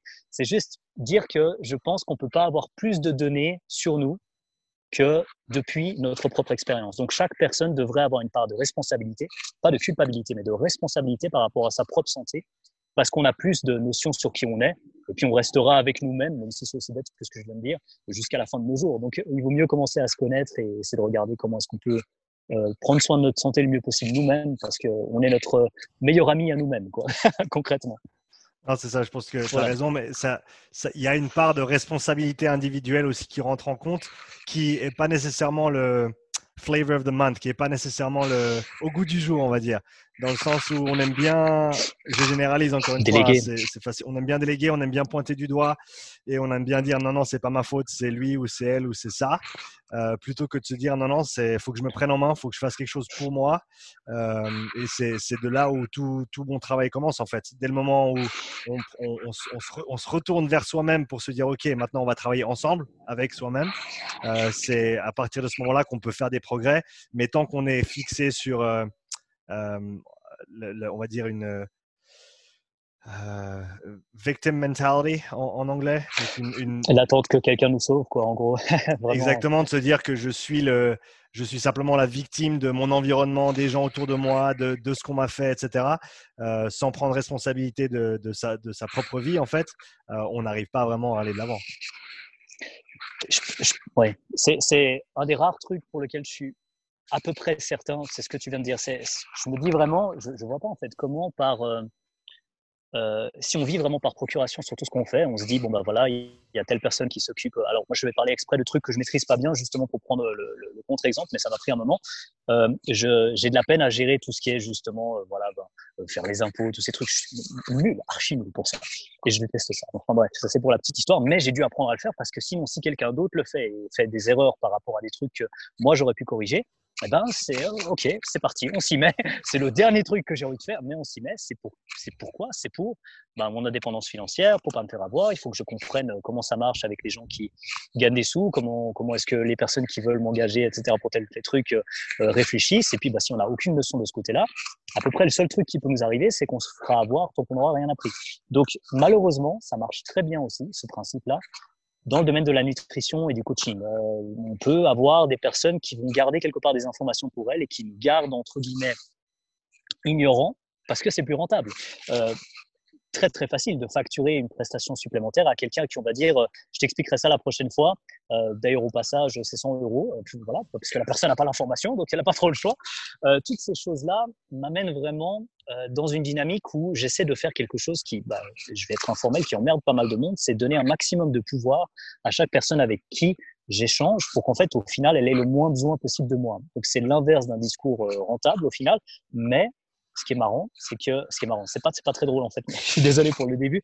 Il y a tellement de personnes qui sont perdues malheureusement à cause de toutes les infos dans tous les sens que avoir, j'ai envie de dire pour une fois quelqu'un, et bien sûr il y en a plein d'autres, il n'y a pas que moi, j'ai plein de collègues incroyables que je peux recommander qui ont cette même démarche que je trouve euh, extrêmement intéressante parce que le but c'est pas de garder quelqu'un sous le joug, c'est vraiment d'augmenter cette euh, ce, ce, potentiel de développement personnel qui nous accompagne euh, tant qu'on a décidé de le garder. Quoi. Et euh, au niveau de notre santé, ça marche comme pour euh, le fait de gagner tant de kilos au développé couché, gagner telle performance au niveau d'un sprint qu'on a envie d'améliorer, notre, notre responsabilité par rapport à notre équipe parce que on a envie de devenir un meilleur passeur ou peu importe. Tous ces trucs-là sont dépendants de, dépendants de notre propre capacité à progresser. Et globalement, tout ce qui va dans la direction opposée, qui est le fait de dire, toi, tu dois faire ça parce que moi j'ai étudié le truc, j'ai fait ce temps de machin, et puis concrètement tu fermes ta gueule. Je pense que ça va exactement à l'opposé de ce qui nous permet d'avancer au fil du temps. Et euh, à, tel point que dire à quelqu'un, moi j'essaie de réfléchir un peu euh, par moi-même, ça devient une forme de. C'est pas pour qui celui-là Genre, euh, il, réfléchit par lui-même comme ça. Il va, il, va se faire un avis sur la santé. Genre, de quel le mec, droit il est pas médecin. De quel droit fais-tu ça? de, de, quel droit? Mais qui es-tu quoi exactement? Et, et ça veut pas dire que du coup, il faut négliger la collaboration avec des personnes qui ont étudié probablement largement plus que vous à la base. Les médecins, c'est un cursus énorme, etc. J'ai eu la chance de faire une partie, euh, mais c'était dans le domaine des études en sport et j'étais pas du tout évalué de la même manière. Donc, ne me fait pas dire de ce que, ce que j'ai pas dit. C'était une demi-année en médecine et on était les deux rangées de sportifs au fond de l'auditoire. Donc, on n'était pas du tout les plus sages. Mais bref, j'ai pu étudier une partie de ce côté-là. Ce qui m'a le plus plu aussi dans ma formation, c'était le côté justement médical, physiologie, etc. Mais ça ne veut pas dire qu'au final, le message doit être compliqué parce que prendre des mesures sur soi, ça peut être simple, mais pas trop simple. Parce que dès le moment qu'on a quelque chose qui est sur la durée, comparé à par exemple une mesure ponctuelle tous les six mois avec, oui, c'est vrai, un professionnel, euh, par exemple un bilan sanguin, mais c'est une mesure au niveau sanguin et pas au niveau tissulaire. Donc pour les personnes qui sont attentifs aux détails, attentifs aux détails, on va pas forcément avoir quelque chose qui reflète vraiment la capacité d'une personne à gérer quelque chose. On vient à jeun. Qu'est-ce que ça veut dire déjà? Ça veut dire qu'on a une forme de relais hormonal qui est en place et qu'on ne va pas forcément analyser le meilleur état de santé à un moment où quelqu'un voilà, est bien nourri, a aucune forme de stress, etc. On va mesurer de toute façon quelque chose qui est peut-être déjà un petit peu délicat. Et ça, ça n'empêche pas du tout de travailler avec un bilan sanguin. Je pense que c'est une excellente chose. Et je pense même que c'est une très bonne base avec toutes les personnes qui se rapprochent de quelque chose qui pourrait se rapprocher d'une pathologie, on va dire ça comme ça. Mais purée, euh, ça doit pas être compliqué de prendre soin de sa santé. Et pourtant, il y a tout qui est fait pour que ce soit compliqué. Les recommandations, euh, bon voilà, là je sais pas jusqu'où je vais aller dans la controverse, mais je vais essayer de pas trop rentrer dedans on se dit le moment où des gens qui devraient tout. ok, je me fais plaisir. Si jamais tu couperas, tu me dis. Je coupe rien, je coupe rien du tout. Je coupe rien du tout. si lorsqu'on arrive avec euh, des, des, des, trucs aussi importants que l'OMS, etc., puis qu'on regarde le nombre de sous qui viennent d'un gars qui ne connaît rien à part l'informatique, on se dit mais c'est quoi voilà. Euh, je veux dire, à un moment, l'influence, elle devrait venir de personnes qui, moi, j'imaginais en tant que bisounours, l'OMS, c'est quoi? Oh, c'est des professionnels de la santé bienveillants qui discutent entre eux pour avoir des trucs optimaux pour la santé. Et puis, bah, forcément, ce qu'on a, c'est le résultat des meilleures études de ces dernières années, résumé par les plus grands professionnels de machin. Et euh, pour pas trop aller dans la controverse quand même, c'est assez loin de cette réalité-là en pratique. C'est un bel euphémisme pour dire qu'il faut commencer à comprendre euh, d'où viennent les recommandations, pour quel type de personnes, ce que ça représente. Comme tu as dit tout à l'heure, euh, c'est très difficile d'avoir juste des blanket statements comme ça. Quelque chose qui est valable pour tout le monde, c'est finalement à peu près sûr que ce sera valable pour personne. Donc il faut essayer d'avoir un caractère qui permet d'individualiser sans le truc compliqué. Et dans ces critères-là, les plus, les plus efficaces que j'ai pu trouver, qui sont à la fois des facteurs globalisants mais précis, c'est des trucs aussi simples que la température, la fréquence cardiaque, euh, l'évolution du poids euh, en moyenne par semaine, parce que le poids il peut fluctuer d'un jour à l'autre, mais si on prend une moyenne d'une semaine par rapport à la moyenne d'une autre semaine, on a une assez bonne idée quand même de ce qui se passe. On a cette espèce de boîte noire qui est le poids du corps humain, et on a la température et la fréquence cardiaque. Et globalement, si, pour donner un exemple très concret, de choses que j'obtiens avec euh, des personnes que je suis, euh, quelqu'un qui commence son suivi avec 36 degrés au lieu de 37, a priori, je dis tiens, il y a quelque chose qui ne va pas, et qui mange euh, l'équivalent de 30 kilocalories par kilo, Donc, en gros, vous divisez votre total calorique de maintien, admettons c'est 2000 calories par votre poids. Donc, si vous faites 50 kilos et que vous mangez 2000 calories, 2000 divisé par 50, ça vous fait 40 kilocalories par kilo. Donc, euh, j'aime bien standardiser parce que si on dit il fait 100 kilos et puis il mange 3000 calories, ou si elle fait 50 kilos et puis elle mange 2000 calories, la, petite femme en question mange plus que le colosse de 100 kilos parce qu'elle a un plus gros débit, un plus grand taux métabolique. Donc, pour faire simple, si cette personne commence à 36 degrés, avec par exemple 30 kilocalories par kilo, puis que chaque semaine, elle gagne 0,1 degré, ça semble rien du tout. Hein, mais ça veut dire que cinq semaines plus tard, elle a gagné un demi-degré. Et que au fur et à mesure, on augmente les calories, certaines calories, pas, euh, pas des, des, des, graisses euh, de forme ISO 4, je suis désolé de nouveau la controverse, sont des graisses polyinsaturées qu'on trouve dans les huiles industrielles végétales. Voilà, ça à part un poison, je pense que c'est pas grand chose. En tout cas pour la consommation humaine, c'est peut-être pratique pour la peinture, mais en tout cas pas pour la digestion. Et euh, si, non mais voilà, pour résumer, si on donne les bons nutriments et qu'on apprend à mieux nourrir le corps, le corps est capable lui-même aussi de garder plus facilement certains critères qui sont liés à l'homéostasie. Un des principaux, c'est la température. Homo sapiens sapiens, organisme homéotherme, là on n'est pas du tout dans la controverse, mais en pratique, rehausser la température, c'est possible. On pourrait aller dans des, critères un peu plus spécifiques, un peu plus compliqués, un peu controversés aussi, si on parle de découplage mitochondriel, qui est une manière de fabriquer une forme de chaleur à la place de l'énergie. Donc, ce serait comme dire, on a un moteur de voiture qui gaspille beaucoup d'énergie. Pour une voiture, on dit c'est pas pratique du tout. Mais pour un organisme humain, si on produit une partie d'énergie puis qu'une partie, on peut se permettre de la manifester sous forme de chaleur, ça nous permet de rester à 37 degrés. Et qu'est-ce que rester à 37 degrés nous permet? Bah, Probablement, on a moins de chances de tomber malade, on a un fonctionnement éouthyroïdien, donc un euh, fonctionnement thyroïdien normal. Et puis, euh, globalement, on devrait avoir une meilleure capacité de récupération. Et puis, euh, bon, bah, c'est aussi bête que ce que je vais dire, mais ne pas avoir froid, c'est aussi un truc assez cool. Quoi. Parce qu'avoir froid au moins, froid aux pieds, c'est un classique pour tellement de personnes qu'on n'ose pas parler d'hypothyroïdie, on parle d'hypothyroïdie subclinique. De nouveau, à cause de quoi? Probablement parce qu'on parle de bilan sanguin avec des valeurs qu'on appelle des valeurs de gold standard. On va mesurer la TSH, bien sûr, pour la thyroïde, pour ceux qui sont un peu familiers avec l'endocrinologie. Et on oublie de mesurer peut-être d'autres choses dans un premier temps, par exemple au bilan sanguin. Mais on peut mesurer, et ça, ce sont des données qui sont aussi validées, peut-être pas de 2019 parce que je n'avais pas beaucoup de travaux là-dessus, mais sur le réflexe du tendon d'Achille, sur la température, par exemple Broda Barnes ou Barnes, je ne sais pas comment on dit, des années 1960 c'est très clair que si la température chute et les réflexes au niveau musculaire sont ralentis, il y a un fonctionnement thyroïdien qui est moins important. C'est un reflet de la capacité quelque part de refaire nos réserves énergétiques au niveau du corps. Et rien que pour tous ceux qui parlent de muscles assez volontiers, le fait de revenir à un état de repos, c'est ça qui coûte de l'énergie. L'inverse étant la rigidité, cadavérique. Ce qui coûte de l'énergie, en fait, c'est se détendre. On se dit c'est la contraction, bah, alors bien sûr, mais en fait c'est l'équilibre entre la capacité à se contracter, à revenir rapidement à un état de repos. Et tout ça, c'est lié à la thyroïde et c'est quelque chose qui ne date pas d'hier. C'est quelque chose qui est très bien connu par les médecins aussi. Mais euh, on a tendance à dire, voilà, monsieur, madame, vous êtes juste dans les normes de la TSH, il n'y a pas de souci. Monsieur, madame, vous avez ça par rapport à votre cholestérol, voilà, les, voilà, voilà ça a évolué, ok, bon, maintenant c'est plus bas les normes, donc vous avez plus de chances effectivement d'avoir des statines, ce genre de choses. Euh, Est-ce que c'est ça? Est-ce que c'est un raccourci? Est-ce que ça l'est pas? Est-ce que c'est uniquement de la controverse? Je pense que là, on rentre dans le domaine, c'est compliqué, et quelque part, j'ai pas le droit, légalement parlant, de trop en parler. Et donc, ce que j'ai pu avoir comme critère, parce que là, physiologiste de l'exercice, c'est beaucoup plus simple bah, votre température, votre fréquence cardiaque. On regarde ce que vous mangez d'un point de vue quantitatif, vous choisissez le type d'aliment, on vous donne quelques conseils et on obtient des, des choses assez folles. C'est qu'en fait, euh, en rehaussant la température, il y a pas mal d'autres choses qui se passent dans le corps qui s'améliorent. Et pourtant, c'est pas compliqué, quoi. On mange de sorte à nourrir son corps, à garder certaines constantes qui sont des équilibres physiologiques et, euh, et, pas mal de problèmes se résolvent apparemment d'eux-mêmes. Et ça, c'est assez fou, mais c'est peut-être le, le, plus gros changement que j'ai dans ma manière de, de, suivre les gens actuellement par rapport à, à l'époque. Je, je, suis allé loin, je m'excuse. Ah, T'excuses pas, vraiment, il n'y a, a, aucun problème. On a, on a tout le temps et c'est important, important d'avoir ces conversations où tu as l'opportunité de vraiment dire ce que tu penses. Et, pour euh, peut-être revenir sur un point que tu as mentionné avant, l'idée de partage d'informations au travers des réseaux sociaux et de donner les outils, en fait, c'est vraiment apprendre à, un homme à pêcher plutôt que de lui donner un poisson. C'est ça, en fait.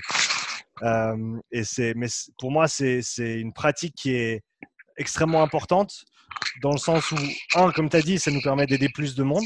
Parce que si des gens n'ont pas directement besoin de nous, mais qu'ils ont les outils pour le faire d'eux-mêmes, eh ben, tant mieux.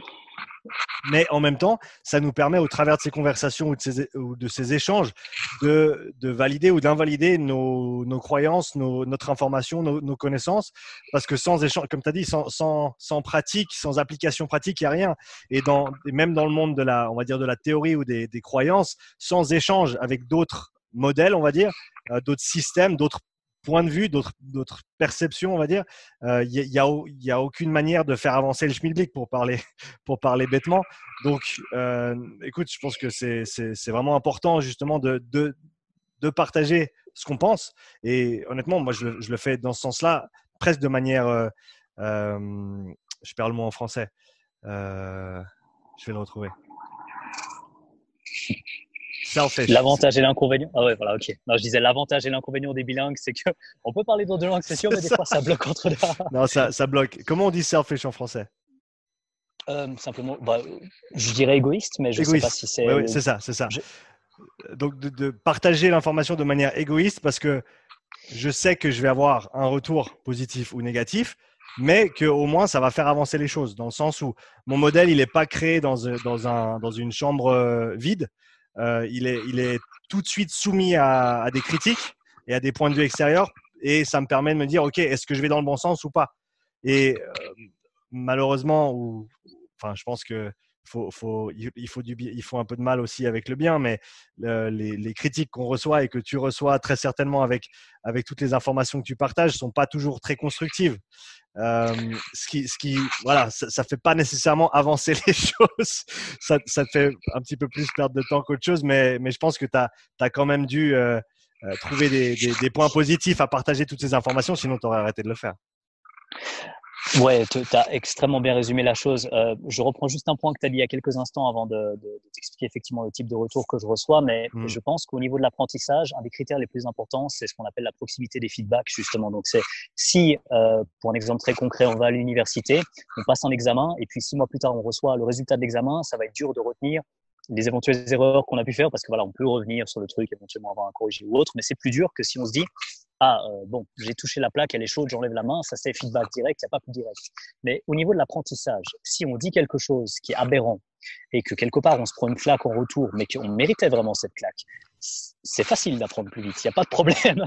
Le problème, c'est justement quand on reste dans une espèce de délire, je vais pas donner le mot que j'ai en tête, mais euh, intellectuel, donc en gros, on se, satisfait nous-mêmes intellectuellement, tu as compris l'idée, euh, mais qu'on oublie de le partager ou qu'on reste dans nos délires trop longtemps, puis que quelque part, on n'a pas quelqu'un qui nous ramène euh, une autre phrase de William Blake qui est euh, Opposition is true friendship. Et quelqu'un qui va vraiment nous dire T'as déconné, là, oui, ça va pas là. là, t'es vraiment allé complètement trop loin, etc., où il n'y a pas de quelque chose de concret. Ce feedback-là, il nous permet justement d'avancer. Et en fait, un des trucs les plus importants pour moi, et c'est pour ça que j'en tire énormément de choses positives, c'est la possibilité d'échanger avec des personnes avec qui j'aurais jamais pu échanger sans les réseaux sociaux. Dans le monde du bodybuilding, par exemple, j'ai eu un live, euh, j'ai payé pour ça, hein, bien sûr, mais c'était un live avec euh, une légende du bodybuilding qui s'appelle Tom Platz, qui est très connu pour euh, ses jambes énormes.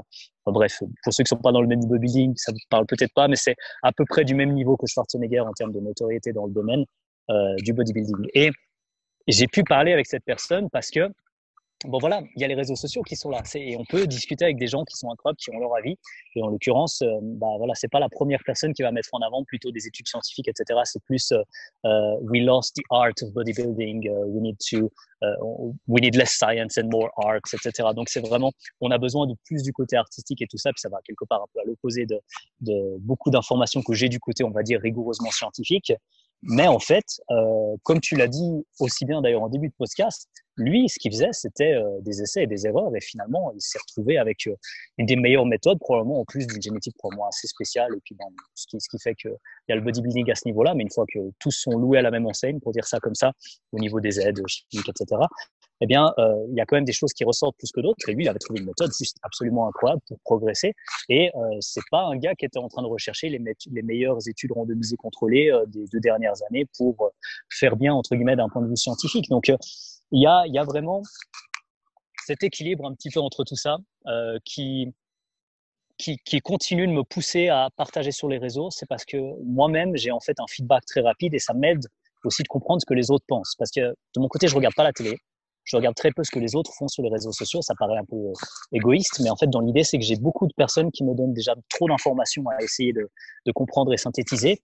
Et quelque part, bon, voilà, si euh, mon but principal était de ne rien apprendre, ce que je ferais, c'est simplement d'essayer de regarder ce que les autres font sur les réseaux et puis de, de suivre les débats et d'essayer de comprendre qui a raison simplement en étant plus autoritaire par rapport à l'autre. Là, je serais sûr de ne pas avancer du tout. Donc, j'essaie de faire l'inverse, de m'éloigner le plus possible de ça, de présenter mes synthèses avec ça fait bizarre d'utiliser ce terme, je pense, pour quelques personnes, mais avec le plus de, bienveillance et d'empathie possible, ça veut dire que j'accepte vraiment le chemin d'autres personnes, notamment de celles qui vont s'énerver contre moi, parce que je dis des choses qui vont aller complètement à l'opposé, de certaines choses. Et récemment, j'ai vu un commentaire, par exemple, sur un de mes livres, public, hein, bien sûr, de quelqu'un qui disait, je crois que le terme c'était fuyez pauvre fou. et en gros, il disait que je disais exactement l'inverse de ce que des diététiciens reconnus disaient, etc. Ce qui est vrai. Hein. En pratique, je dis l'inverse sur certains plans, en tout cas, mais et que en fait, on, on prouvait rien du tout et qu'on n'avait pas de référence scientifique. Donc là, j'étais pas d'accord sur ce côté-là, mais la personne était énervée contre moi. Et même ça, je le comprends parce que si on s'attaque à quelque chose qui représente des fondations de connaissances sur lesquelles on se base pour avancer, et qu'un gars vient nous détruire ça, on a envie de dire, mais enfin, tu viens pas casser la base de ma maison, donc tu te prends pour qui? Et du coup, c'est normal en fait d'avoir une, ce, type de, de réaction-là. Donc, j'ai réussi à prendre un peu de distance, d'une part, et de l'autre côté, par rapport aux remarques, j'ai trouvé qu'elles étaient très constructives dès le moment qu'on laissait la possibilité à la personne de choisir ou non de nous écouter. C'est-à-dire que j'ai l'inverse en tout cas dans ce que j'essaie de dégager et de transmettre, du discours autoritaire. Et je pense qu'on a une forme d'autorité que dès le moment qu'on est capable, selon la définition de Michel Serres ou Michel Serres, je sais pas comment est-ce qu'on dit, c'est que dès le moment qu'on peut élever quelqu'un d'autre, qu'on peut nous-mêmes se présenter en tant qu'enseignant. Si on n'est pas capable d'élever les autres, d'où le terme élève justement, ben on n'a rien à foutre ici en tant qu'éducateur ou formateur ou autre chose. Et, euh, et je pense qu'à travers cette manière de présenter les choses, les personnes qui seront à même d'écouter un message que je partage à un moment donné, que ce soit sur la nutrition, sur le bodybuilding, sur le fitness, sur la préparation physique, sur la santé euh, ou sur la libido, comme une de mes dernières publications, peu importe, qui est liée à la santé aussi d'ailleurs, pour la petite histoire, eh ben, tant qu'on ne force pas quelque chose et qu'on laisse la possibilité de comprendre avec les sources, toujours les sources et la démarche aussi, ce qui est le plus important dans une démarche intellectuellement honnête, qu'on dise la même chose ou non, qu'on explique pourquoi, eh ben, on tombe sur euh, des critiques étonnamment constructives, même dans l'environnement un peu euh, spécial des réseaux sociaux. Et j'ai envie de dire que j'ai une chance vraiment d'avoir, euh, c'est toujours bizarre de dire ça, une audience. Voilà, bref, il y a quand même quelques, quelques personnes qui suivent ce que je fais et c'est super cool. Euh, j'ai une audience assez euh, critique dans le sens critique constructive. Et si j'ai des feedbacks négatifs, ils sont détaillés et on peut discuter. Et ça, c'est vraiment un privilège. Je ne sais pas si je pourrais me séparer. Je ne pense pas que ce serait une bonne idée de me séparer de ça là tout de suite parce que j'ai l'impression que ça aide beaucoup de personnes à avancer, même si au final elles ne prennent pas les mêmes décisions que moi. Ça, c'est, c'est une plateforme de discussion en tout cas. Est-ce que, est Donc voilà, que, je m'en sors. Est-ce que pour toi, le, ce côté des réseaux, justement, c'est, c'est un peu à double tranchant parce que ça, ça permet cet échange avec les gens qui veulent bien le faire euh, en bonne conscience et avec une, pour revenir à un terme précédent, une honnêteté intellectuelle euh, qui est assez forte, mais il y a aussi le, le, manque de feedback. On parlait de feedback avant, le, le, le manque de feedback euh, qu'on a en milieu social euh, instantané. On, on, voit la réaction sur le visage de la personne quand on dit un mot qu'elle comprend pas, on voit tout de suite que ça fronce un petit peu, on voit qu'on doit réexpliquer ou préciser, etc. Euh, donc, comment tu navigues cet environnement où, en, gros, tu, comme tu disais, tu essayes de le faire, de le faire, d'apporter l'information de la meilleure manière possible, mais euh, c'est compliqué sans avoir cette, interaction directe avec l'interlocuteur, en fait. Ben, une des choses que je fais, c'est quelque chose que je peux faire ben, grâce à des personnes qui prennent beaucoup d'énergie, comme toi, pour rendre de l'information disponible avec justement euh, ben, soit le format vidéo, soit le format audio. Je pense que la voix, déjà, c'est très différent euh, comparé à quelque chose d'écrit. Euh, quelque chose d'écrit, bon, on a, on a les, les petits emojis, les émoticônes, on peut mettre des petits smiles, etc. On peut essayer d'adoucir un peu le message, mais euh, globalement, tu as compris que c'était pas possible d'avoir les mêmes expressions et puis la, la même proximité des feedbacks, pour reprendre de nouveau ce terme-là. Et je pense que le fait de transmettre des choses en vidéo ou par audio, c'est déjà quelque chose d'incroyable. Et ce que je préfère, et en fait, euh, c'est peut-être ce que je préfère parmi tous les différents supports, c'est des petites conférences ou alors euh, bah, directement des, euh, bon, admettons, voilà, euh, on se voyait pour un entretien, des entretiens avec format vidéo où on prend le temps simplement d'expliquer, on voit aussi la personne, on voit ses réactions, même si voilà, il y a, y a un casque ou autre et puis on est derrière des écrans. Ça reste quand même étonnamment humain, même si c'est à travers un support informatique. Et dans l'idéal, ce serait voilà, en se voyant dans un café, comme j'ai fait pendant plusieurs années aussi, où je coachais surtout des gens autour de chez moi, mais je vivais à Genève à l'époque. Là maintenant, à, plus de 1000 mètres dans la montagne, c'est un peu plus compliqué de, prendre des rendez-vous pour un café. Donc voilà. Mais dans l'idée, j'adore les conférences, j'adore voir les gens directement. Et ensuite, ça dépend un peu du format, mais je pense que c'est très difficile par écrit sous forme de, par exemple, gros textbook ou grosses recommandations ou pire, entre guillemets, d'un point de vue compréhension, pas d'un point de vue qualitatif au niveau de l'information, euh, du langage scientifique brut non vulgarisé. Euh, c'est très dur pour beaucoup de personnes de pouvoir suivre. Et donc, en fait, le jeu et le piège, c'est d'essayer de se positionner à plusieurs niveaux de compréhension euh, pour présenter une information pour, simple, sans perte de complexité. Donc, c'est un jeu que j'adore, mais qui est à double tranchant parce que je pense que si on prend n'importe quel minutes de mes vidéos puis qu'on les sort du contexte, je dis forcément quelque chose de faux parce qu'il n'y a pas toute la présentation qu'il met avant.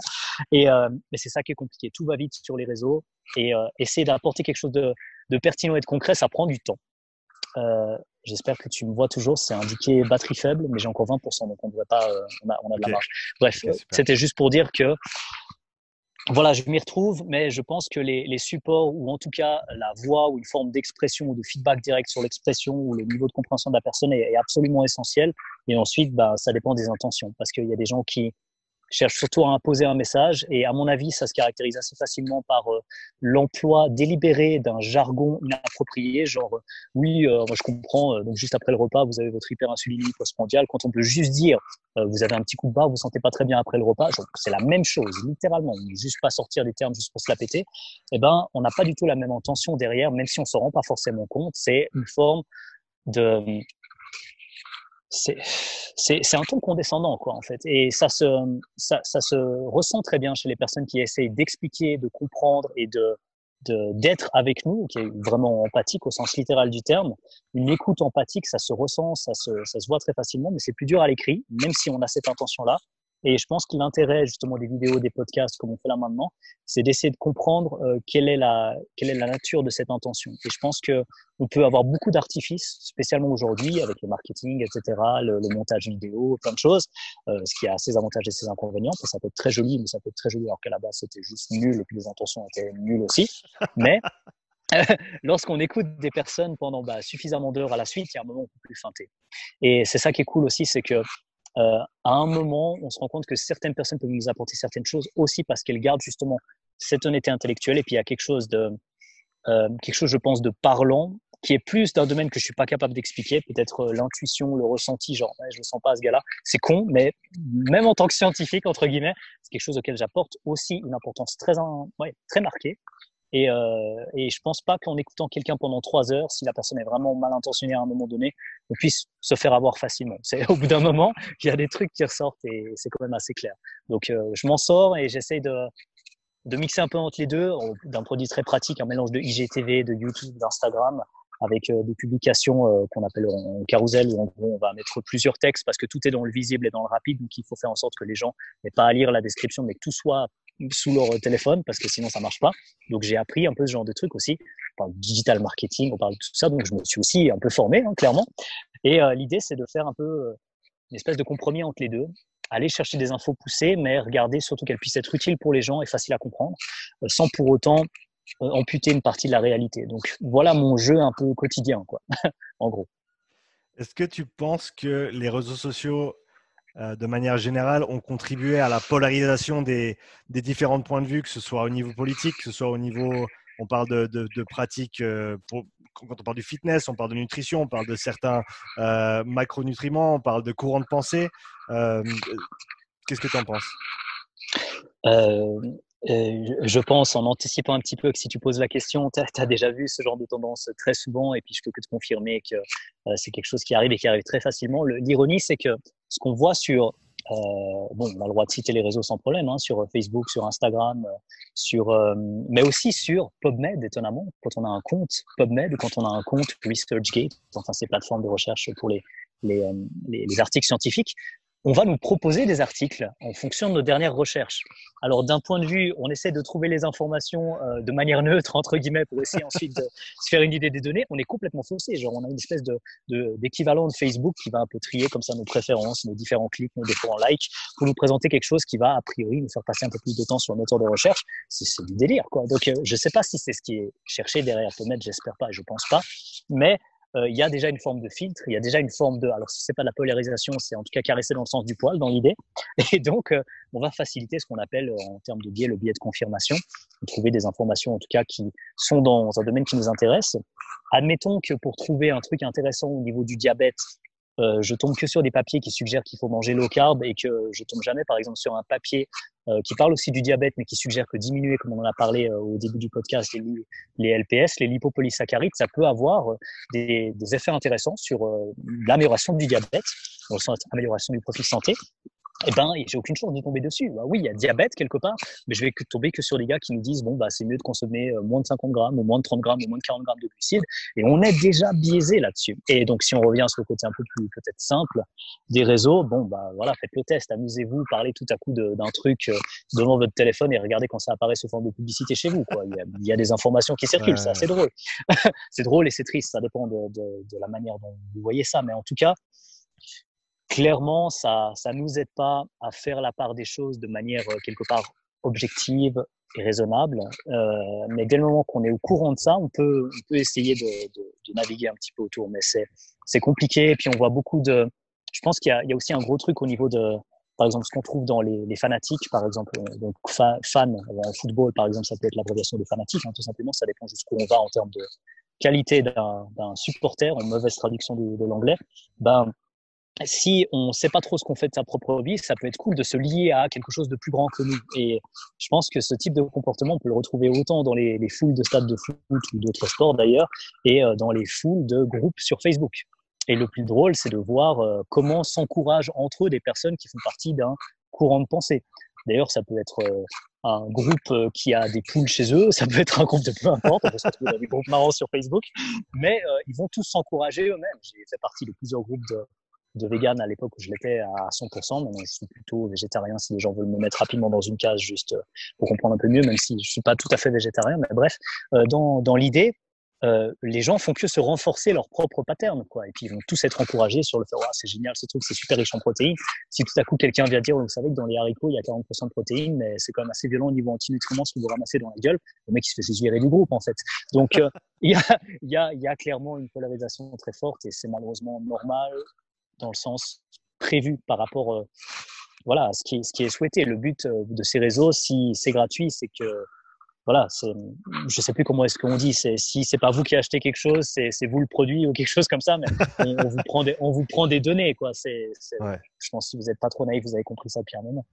Donc oui, bien sûr, ça renforce le temps qu'on peut passer devant notre téléphone ou devant le réseau social en question euh, pour qu'au final, ça puisse être monétisé d'une certaine manière. Donc euh, ça, implique une forme de polarisation qui va renforcer euh, nos, nos, propres pensées. Ça va être lié avec ce qu'on appelle du neuromarketing aussi, si vous voulez aller un petit peu plus loin, le fait de, de, de renforcer certains patterns qui vous donnent envie de rester plus, plus longtemps devant le téléphone. Et si on s'en rend pas compte, et même d'ailleurs si on s'en rend compte, on peut rester très longtemps devant le téléphone, mais si on s'en rend pas compte, bah, des fois on se rend compte c'est la fin de la journée, puis on a passé toute la journée devant le téléphone. Et c'est pas du tout un, un problème. C'est prévu pour en fait. Donc il faut faire, euh, faut faire gaffe à ça. Et puis il y a des, des fondements qui sont pas tout à fait sains, on va dire, derrière tout ça aussi je vais peut-être je vais peut inventer un mot, mais je te, je te vois comme dépolarisateur. Euh, en, termes d'essayer de, de, ramener, mais je veux dire, c'est ce que tu as fait depuis le début, depuis le début de la conversation, d'essayer de ramener les deux, les deux côtés ensemble. Et je pense que la, la, la vérité, s'il y en a une, elle se trouve quelque part dans cette zone-là. Euh, on peut pas avoir un gauche sans une droite. Euh, une gauche sans une droite. On ne peut pas avoir un bien sans un mal.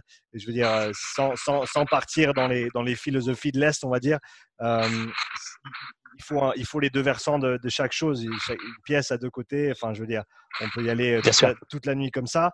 Euh, Qu'est-ce que tu conseillerais à certaines personnes qui, bah, qui, qui ont cette ambition de peut-être essayer de trouver un, un, plus juste milieu, pas nécessairement le juste milieu, parce que je pense qu'il n'y en aura jamais un, un, un seul et unique. Euh, mais par exemple, qu'est-ce que toi tu fais pour justement essayer de te détacher un petit peu de cette polarisation qui est un petit peu euh, euh inclus dans, dans, le, dans le, le cadeau que c'est qu'est cet, euh, cet appareil quoi?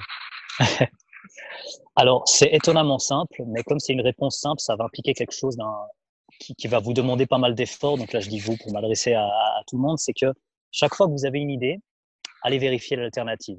Quitte à ce qu'elle soit complètement opposée. Donc ça veut dire, vous vous dites, euh, là, là, je rentre exprès dans la controverse parce que sinon peut-être certains iront jamais voir, par exemple, une alternative au modèle cellulaire actuel. On vous dit, il y a une bicouche lipidique dans le modèle cellulaire actuel. Est-ce qu'il existe une alternative? Et tant qu'on ne s'est pas posé la question, on peut même pas se la poser. Donc en fait, la phrase en anglais c'est How can you Google something that you uh, don't know? Uh, that you doesn't know, that, uh, that, that, you don't know, that you don't know. Donc, comment est-ce qu'on peut se poser la question de quelque chose qu'on ne sait pas, qu'on ne sait pas? Et pour bah, répondre à cette question, enfin pour pouvoir répondre à cette question, il faut se dire, on m'a dit ça, cool. Par exemple, euh, les graisses c'est pas bien. J'invente un truc euh, facile, bidon, bateau euh, sur euh, sur la nutrition. Eh ben, si j'allais voir des personnes qui disent que les graisses, en fait, c'est le seul truc qui est important. Et on va voir le discours. Dans les deux cas, on va trouver des gars qui disent un peu n'importe quoi, mais on va retrouver des vérités, justement, qui se baladent dans les deux. Et quelque part, pour que n'importe quel discours, n'importe quel mensonge tienne, il y a toujours une part de vérité. Donc, en fait, allez écouter ceux qui ne sont pas d'accord avec vous, systématiquement, c'est une manière de, justement, dépolariser ça, parce que, euh, en fait, il n'y a rien de mieux pour convaincre quelqu'un avec qui on n'est pas d'accord que de comprendre sa perspective, mais de manière empathique.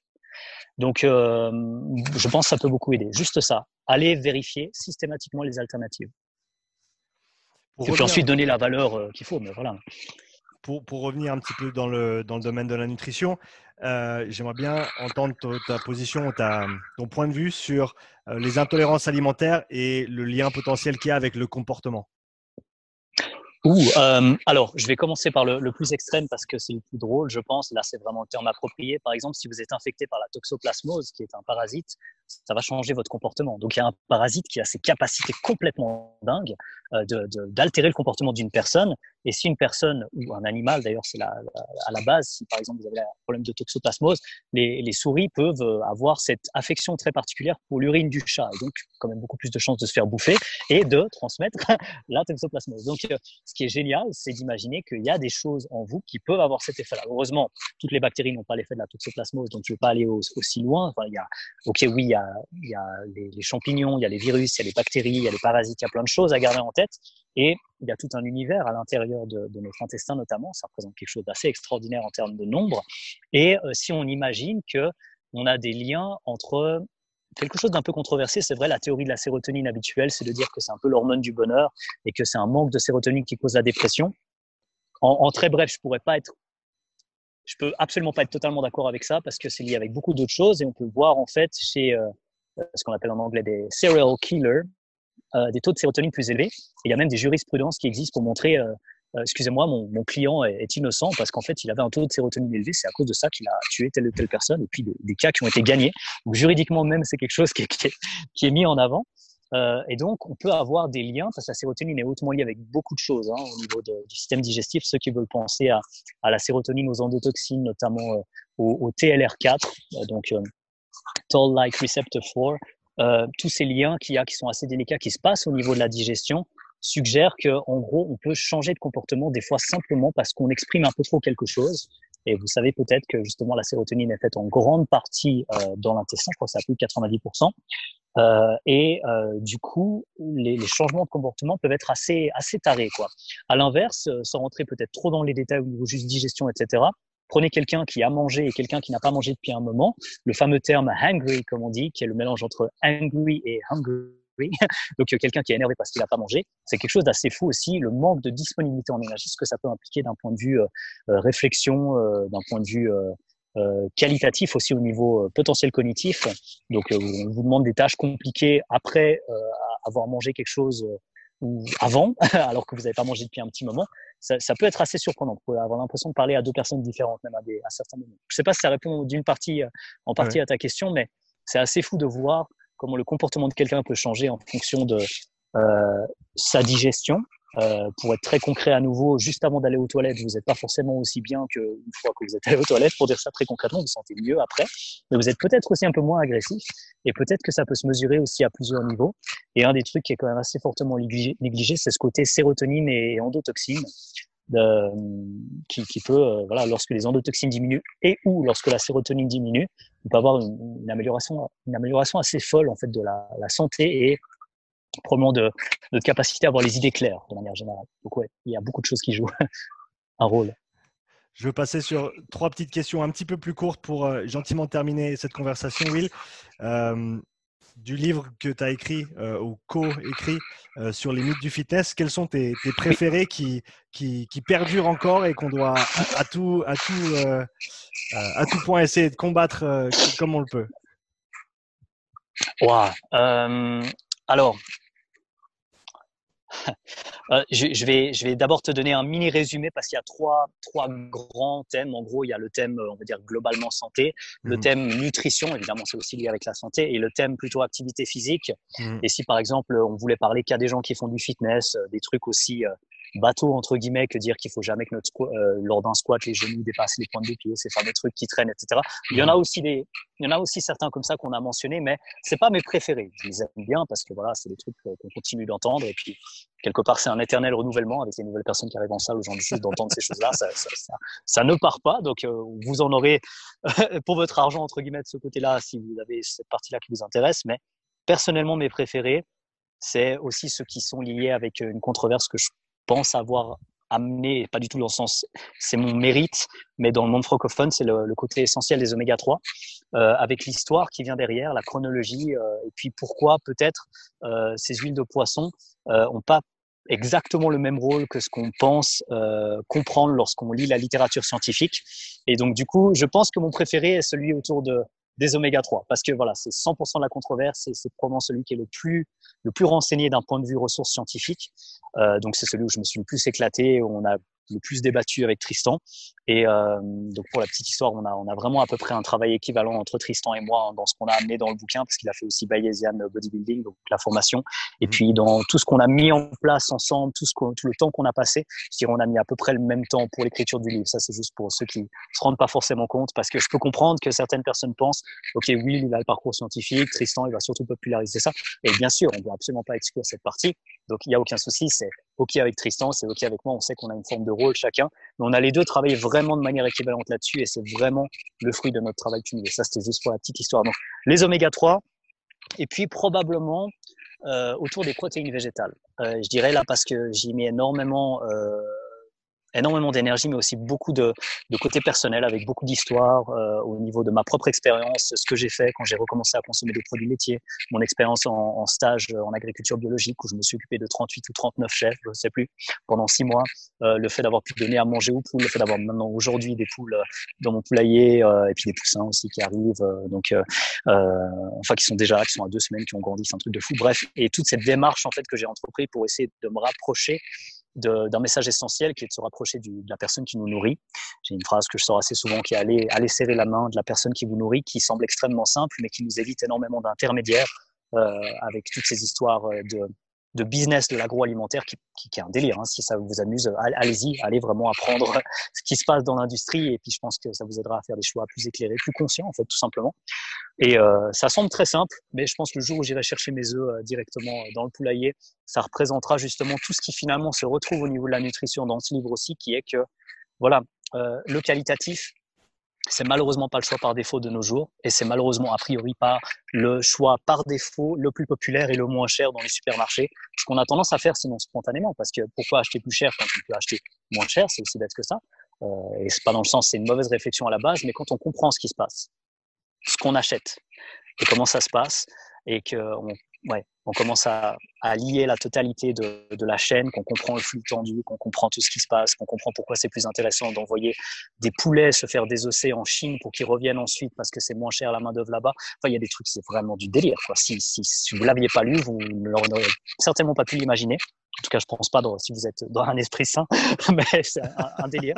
Et donc, du coup, voilà, peut-être c'est ça qui m'a le plus euh, marqué personnellement. C'est euh, le côté des oméga 3 et puis tout ce qui est protéines végétales et démarche au niveau de euh, à la fois éthique, euh, le fait de mettre les mains à la terre, etc. Ce côté qui peut paraître un peu bisounours, mais qui est voilà extrêmement important pour moi. C'est la partie qui m'a le plus touché. Voilà, pour te répondre. Pour les intéressés et les initiés, tes jeux vidéo préférés Ouh, alors, euh, un jeu auquel je joue encore maintenant, attention, je vais perdre toute crédibilité, World of Warcraft. j'aime bien, j'aime bien ce MMORPG, euh, RPG, j'aime bien l'idée de, m'incarner comme ça, puis de, de, jouer un peu un rôle, ça ne pose aucun problème, je trouve ça amusant. Je joue un orc guerrier, si jamais vous voulez savoir. Euh, voilà. Et sinon, un autre jeu que j'avais apprécié, alors, si je remonte à il y a très longtemps, bah, quand j'étais gamin, je pense que je sais pas combien de fois j'ai fini Pokémon, mais là, ça date de il y a plus d'une vingtaine d'années. Donc, euh, euh, voilà. Mais maintenant auquel je joue, je joue à World of Warcraft et j'aime bien un vieux jeu euh, qui, qui s'appelle Warcraft 3, qui est un jeu que je jouais, auquel je jouais juste de temps en temps comme ça. Mais voilà, sinon rien de fou. Je suis pas un fan de, de jeux de flingue, par exemple, mais ouais, c'est tout. ok, et donc dernière petite question pour toi. pas ceux que tu as écrits nécessairement, mais tes livres préférés, ceux qui ont eu le plus d'influence sur toi. Alors, je vais me permettre de dire que ceux qui ont le plus d'influence sur moi sont pas forcément ceux que j'ai préférés, mais euh, alors numéro un, je l'ai pas terminé, euh, Edgar Morin, Nature de la nature, ce qui est le, premier tome de, de il y en a sept qui s'appellent la méthode. Et justement, quand on parle de méthode scientifique et ce genre de choses, quelqu'un qui rentre en plein dans la pensée complexe, qui répond beaucoup mieux au réductionnisme qu'au holisme, parce que pour ceux qui connaîtront, je, je prononcerai qu'une phrase là-dessus. Le holisme est une forme de réduction au tout. Donc, en fait, quand on cherche à zoomer, le fait de juste regarder globalement, c'est la réponse du réductionnisme, c'est le holisme. On se plante aussi complètement parce qu'on regarde plus de nouveau dans les détails. Donc, mmh. en fait, c'est l'intégration de la dynamique du fait de zoomer et dézoomer qui est intéressante. C'est une très mauvaise manière de présenter la pensée complexe, mais les deux sont importants. Et c'est la dynamique de ces deux choses et de cette ouverture d'esprit en général qui permet d'aller un petit peu plus loin. Et bref, ça, génial, vraiment mon préféré. Et au niveau de la musculation, pour ceux qui aiment euh, surtout le côté hypertrophie musculaire, probablement plus que préparation physique dans un premier temps, Doug Brignol de Physics of Fitness. Absolument incroyable manière d'amener euh, la biomécanique euh, au service de la musculation. sans quelque part les biais qu'on pourrait avoir dans le côté préparateur physique qui est bien sûr lié d'une certaine manière avec la performance finalement d'un sport. Là, l'idée, c'est vraiment comment optimiser le développement d'un muscle pour chaque personne. Et je pense que euh, le livre le plus, complet, le plus complet et le plus intéressant que j'ai pu lire de ce côté-là, c'est Doug Brignol de Physics of Fitness. Les deux bouquins que je recommanderais. Euh, oui, c'était un Très plaisir. perturbant, je préviens. Excuse. non, non, il n'y a pas de souci. Euh, c'était un plaisir de converser avec toi aujourd'hui. Si les gens veulent en apprendre plus sur toi, te trouver sur les différents réseaux, où est-ce qu'on peut te trouver?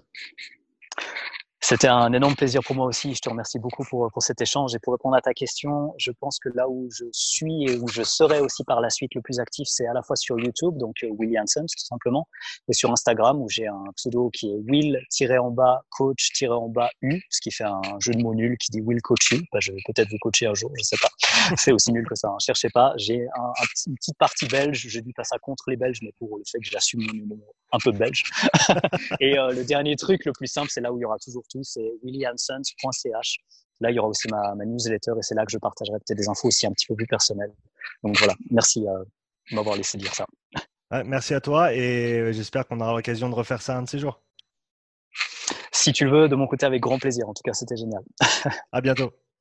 Super, à bientôt. Merci.